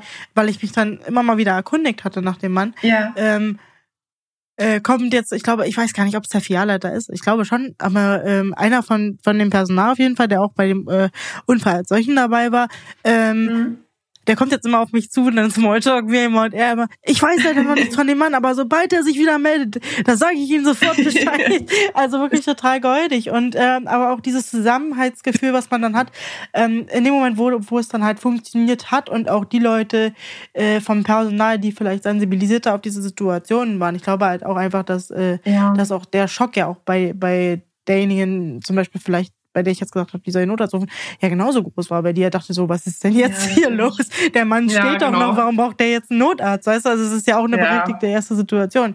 Ähm, das ist auch aber, allgemeine Überforderung einfach in dem Moment. Ja, und deswegen sage ich, diese Überforderung könnte man vorbeugen, indem man äh, die Leute jährlich zum Erste-Hilfe-Kurs schickt. Ja, sehe ich auch so auf jeden Fall. Das wäre super wichtig. Und das ist eben auch nicht nur Leute, die in Krankenhäusern oder in anderen ja. medizinischen Bereichen ja. arbeiten machen, sondern ja. wirklich jeder. Jeder kann helfen und jeder kann Leben retten. Und ich habe jetzt schon wieder die Gesänge in den Ohren. Wir haben ja gar nicht genug Ersthelfer-Trainer, die das uns ausbilden können. Ja, dann äh, rührt die Werbetrommel. Ich mache es auf jeden Fall, aber ich möchte nicht als jemand, der sich bereit erklärt, diesen Trainerschein zu machen, dann auch noch dafür bezahlen müssen, ja wo wir wieder beim Thema Ehrenamt wären. Ich, ich, ähm, ja. ich würde total gerne, ich habe ich hab wirklich auch lustigerweise vor ein paar Tagen geguckt gehabt nach diesen Ersthilfeausbildungen. Mhm. Kann man ja so nebenberuflich machen. Ähm, ja. Aber ich, ich meine, man muss diesen Trainerschein selber bezahlen und das finde ich halt schon wieder ein, Riesenproblem. Also, weil es ist ja eine ja. Hürde. Also ich glaube, dass viel mehr Leute auch dazu bereit wären, zum Beispiel sowas zu machen. Gerade Extrovertierte wie ich, die halt überhaupt kein Problem mit dem Quatschen haben. Das wäre für mich die, äh, die lustigste Sache der Welt, diese Kurse dazu geben. Sag ich dir ehrlich. Das würde bestimmt Spaß machen. Definitiv, definitiv. Ähm, ja. Aber so eine Leute braucht es halt auch, ne? Leute, die halt Bock darauf haben, diese Kurse zu geben Voll, ja. Machen ja auch den Leuten Freude, die jetzt sagen, oh, ich muss heute zum Ersthilfekurs. Äh, so. Ich hatte vor meinem, vor meinem Erste-Hilfe-Kurs auch ein bisschen Schiss, weil ich nicht so richtig wusste, was mich erwartet.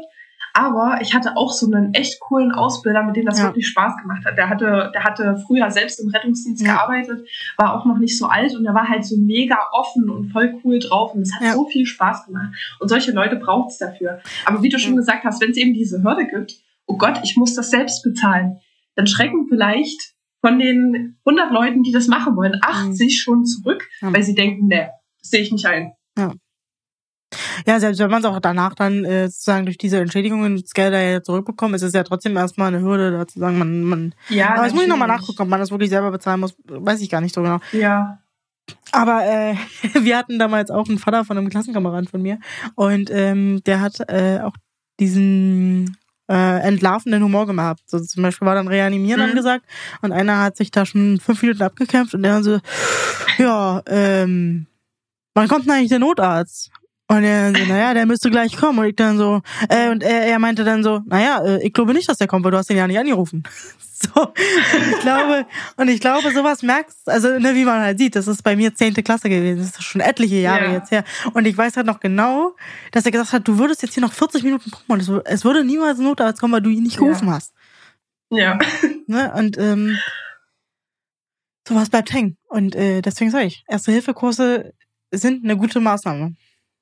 Ja, wir fassen zusammen, was haben wir aus dieser Folge gelernt? Welche Lösungsvorschläge können wir, können wir ähm, oder du als äh, medizinisch-technische Assistentin ähm, anbieten? Was muss getan werden aus Seiten der Regierung, um hier mal den Stein ins Rollen zu bringen? Stichwort Nachwuchskräfteförderung und so weiter. Definitiv im Zeitalter der Medien, auch sozialen Medien, mediale Aufmerksamkeit. Das ist, finde ich, echt das Wichtigste, weil du lernst nicht irgendwelche neuen Berufsfelder kennen, wenn die nicht irgendwo ähm, quasi beworben werden. Mhm. Wenn du nie irgendwo was davon gehört hast, wo willst du denn was davon hören? Wenn du dich jetzt nicht explizit für irgendwas interessierst, dann weißt du gar nicht, was es für ein breit gefächertes Spektrum gibt. Und dass es eben nicht nur Pflege oder Ärzte gibt. Ja. Und äh, des Weiteren definitiv die erste Hilfe zu fördern, fände ich super. Also würde ich sehr begrüßen, dass das in jedem Betrieb, in jeder Firma irgendwie verankert werden kann, dass die Mitarbeiter regelmäßig einmal im Jahr wäre Idealfall, wenn es nur alle zwei Jahre geht, ist es auch schon cool. Einfach, dass es gefördert wird, dass die Leute zu Erste-Hilfe-Kursen geschickt werden und dass es eben auch nicht eine Sache ist, die privat zu finanzieren ist, sondern dass es übernommen wird. Weil es einfach eine größere Motivation darstellt. Gut, ähm, dann machen wir noch die schnellen Fragen zum Schluss. Wo na, na, kurz einen Schlaganfall gehabt. Übrigens, beim Schlaganfall gibt es den sogenannten Fast-Test. Richtig? Fast-Test ist es doch, ne? Fast-Test, ja. Kennst du den nicht oder kennst du den? Doch, erzähl mal weiter. Ich glaube, ich weiß, was gemeint sein könnte. Ähm, da, äh, wo man, wenn, wenn man Verdacht, also wenn, wenn jetzt zum Beispiel eure Oma oder euer Opa, es ist ja viel bei älteren Menschen, äh, wenn die euch mhm. auf einmal äh, komisch vorkommen, ähm, dann gibt es einen Test, äh, also jetzt nicht im Sinne von Oma ist wieder ein bisschen verhuscht, also da, dafür wird der Test ja. jetzt nicht wirklich was bringen, aber der Fast-Test ist ein Test, ähm, der euch hilft, ähm, Schlaganfall zu erkennen, nämlich ähm, Fast steht jetzt Abkürzung für Face, Arms, Speech hm, und Time. Ja, ja. ja also Gesicht, weiß, Arme, Sprache und äh, Zeit. Und ähm, ja. man merkt am Gesicht, daran, dass ein Schlag, äh, Verdacht auf Schlaganfall, wo es halt wirklich auch um Sekunden und Minuten geht. Also da ist auch äh, höchste Eisenbahn gefragt. Äh, wenn, wenn eine Seite des Gesichtes so anfängt zu, ähm, zu hängen. Also äh, genau, man sagt, man sagt immer, man soll demjenigen, wenn man das vermutet, sagen, dass er lächeln soll, weil das funktioniert genau. nicht. Genau, richtig. Fall. Genau, ja. Genau, also beziehungsweise wäre dann wahrscheinlich mindestens eine Hälfte, die halt nicht mitlächelt. Genau. Ja. Arme, also äh, denjenigen bitten, dass er mal die Arme ausstreckt. Ähm, yep. Weil bei einer Lähmung äh, könnten die Arme nicht gehoben werden, beziehungsweise äh, ein Arm äh, sinkt. Also das ist sozusagen, die können das dann nicht umhalten, die Arme. Ähm, dann yep. geht es um die, um die Speech, um die Sprache.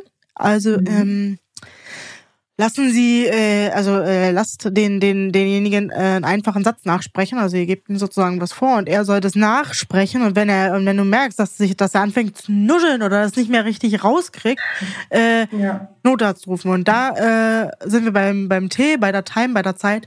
Äh, unverzüglich mhm. den Notarzt rufen, da geht's um Sekunden. Ja. ja.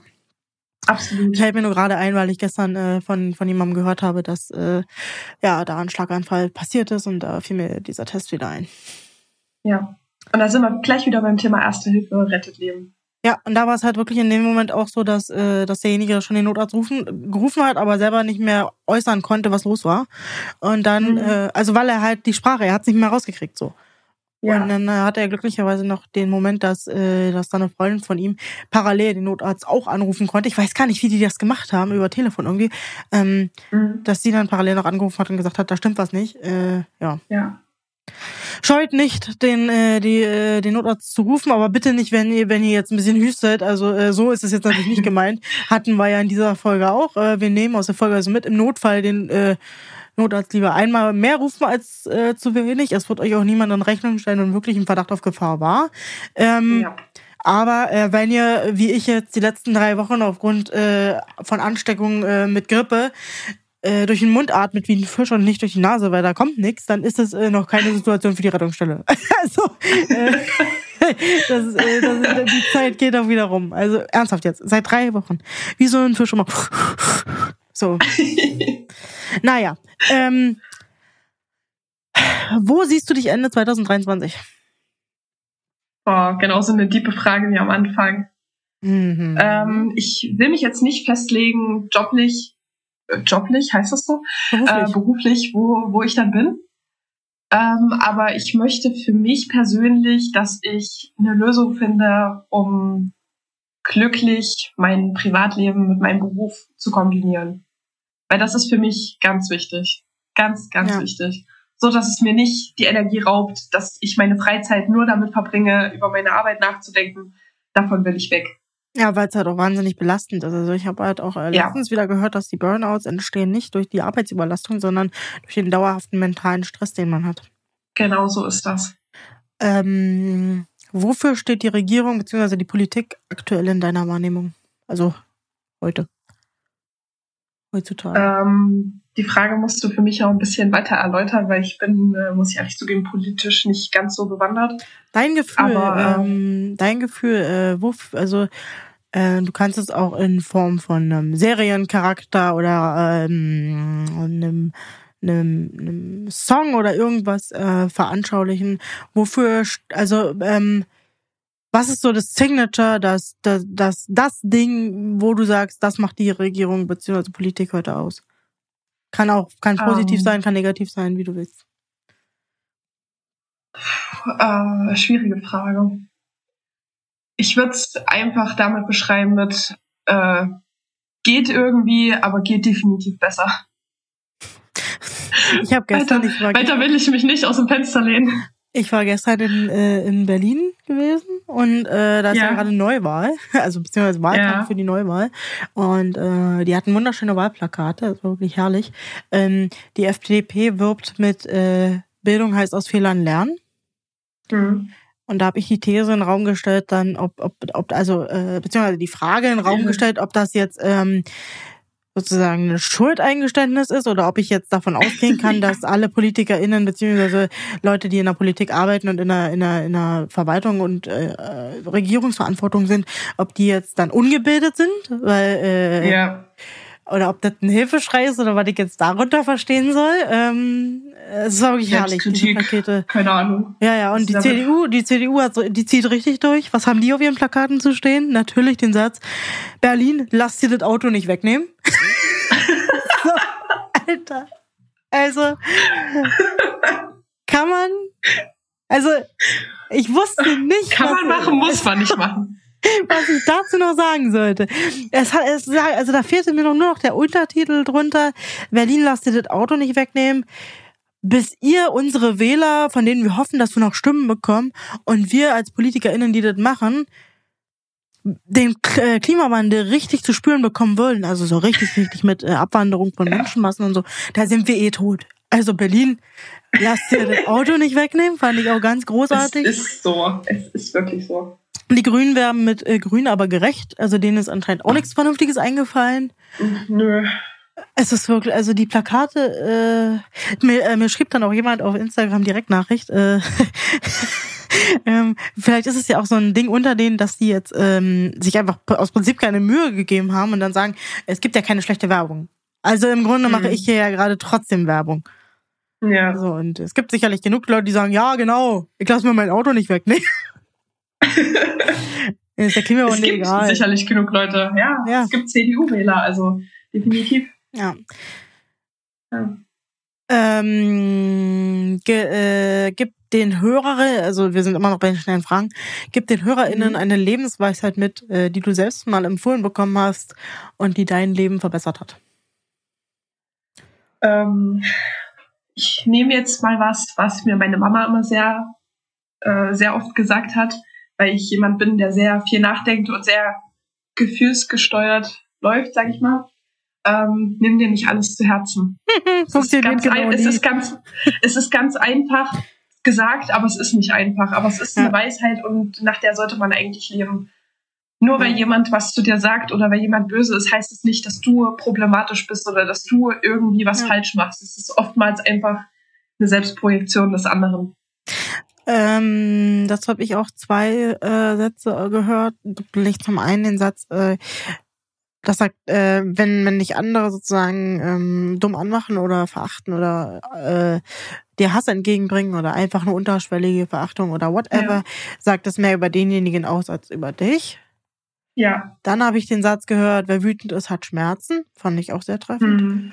Mhm. Und als drittes habe ich den Satz, das war ein Zitat, was ich irgendwo gelesen habe. Und äh, nein, nein, das hat ähm, eine Philosophin, die auf YouTube mit ihren Universitätsvorlesungen ganz groß geworden ist, Birkenbiel oder wie die heißt, äh, gesagt, ähm, wenn du dich länger als zehn Sekunden über eine Sache aufregst, die ein anderer gemacht hat, dann ist es nicht sein Problem, sondern deins. Hm. Also sozusagen, dann liegt das, das Problem wirklich, bei dir.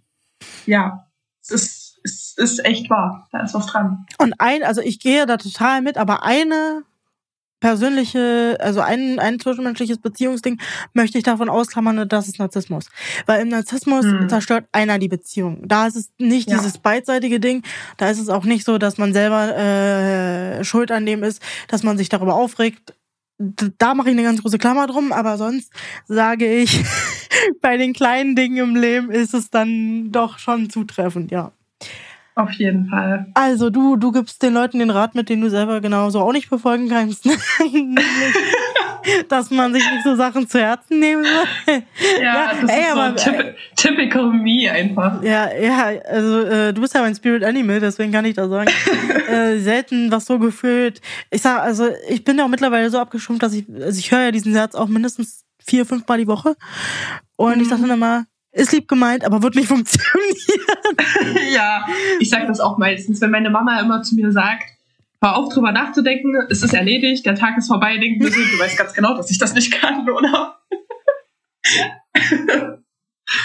Und als letztes vielleicht die Frage, äh, da bin ich wirklich gespannt, äh, was da jetzt noch kommt. Was sollten wir beide mal machen, wo du genau weißt, dass ich da keinen Bock drauf hätte? oh mein Gott. Oh, das ist hart. Ich glaube, bei dir ist es echt schwer, was zu finden, wo du keinen Bock drauf hast. Ja, ich bin wirklich schon sehr leicht begeisterungsvoll, ja. muss man schon sagen, ja. Wie gesagt, ich habe das Gefühl, du hättest auf alles Bock, egal was ich jetzt sage, du hättest Bock drauf. Wenn ich jetzt sagen würde, komm, wir gehen zu Meckes und essen 20 Apfeltaschen. Es war Monopoly-Aktion. Ihr habt mich dazu angefickt. Ich habe dir es war wirklich dumm. Es war wirklich eine der dümmsten Aktionen, die ich seit Ewigkeiten gemacht habe. Ich habe keine 20 Apfeltaschen gekauft, aber es war, also, mir war selten, es war close. Mir war selten im Leben so schlecht, ernsthaft. ja, aber ja, also ich bin halt auch jemand, der sehr kompetitiv, also so Wetten, da bin Deswegen, ich sofort dabei. Mir fällt da, mir fällt da jetzt echt nichts Gutes ein, wo ich sagen würde, da würdest du definitiv nicht mitmachen. Selina, ich danke dir. Ich danke auch. Wir verlinken alles Wichtige auf der auf meiner Webseite. Schaut da gerne rein. Da gibt's natürlich wie immer zu jeder Folge einen Beitrag. Ähm, ich werde nochmal mich informieren, was das nun kostet mit dem äh, Erste-Hilfe-Kurs. Mhm. Und vielleicht könnt ihr mich dann noch bald als Ersthelfer-Trainer ähm, besuchen kommen. Ich wäre dabei.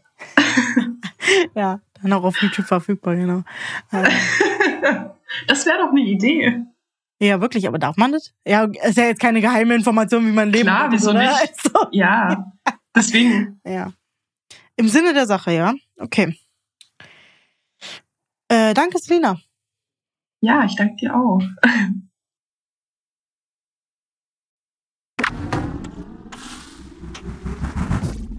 So Leute, das war's mit der heutigen Folge hat aber Watzi. Ich danke euch vielmals für diese Aufmerksamkeit, die ihr mir wieder mal geschenkt habt. Ähm, sollte jemand von euch denken, seine Geschichte muss an die Öffentlichkeit und ich möchte auch mal zu Gast sein, dann schreibt mir super gerne auf Instagram oder per E-Mail. Ich würde mich riesig freuen, ähm, auch Gäste aus der Hörerschaft begrüßen zu dürfen in Zukunft. Wenn ihr weitere Informationen zur Folge haben wollt, guckt ihr einfach auf meiner Webseite. Dort findet ihr nämlich alles, was es um die Podcast-Folge zu wissen gibt, nochmal niedergeschrieben. Ansonsten bleibt mir ein, euch einen schönen Tag zu wünschen. Genießt das Leben. Wir haben nur das eine und damit Tüdelü.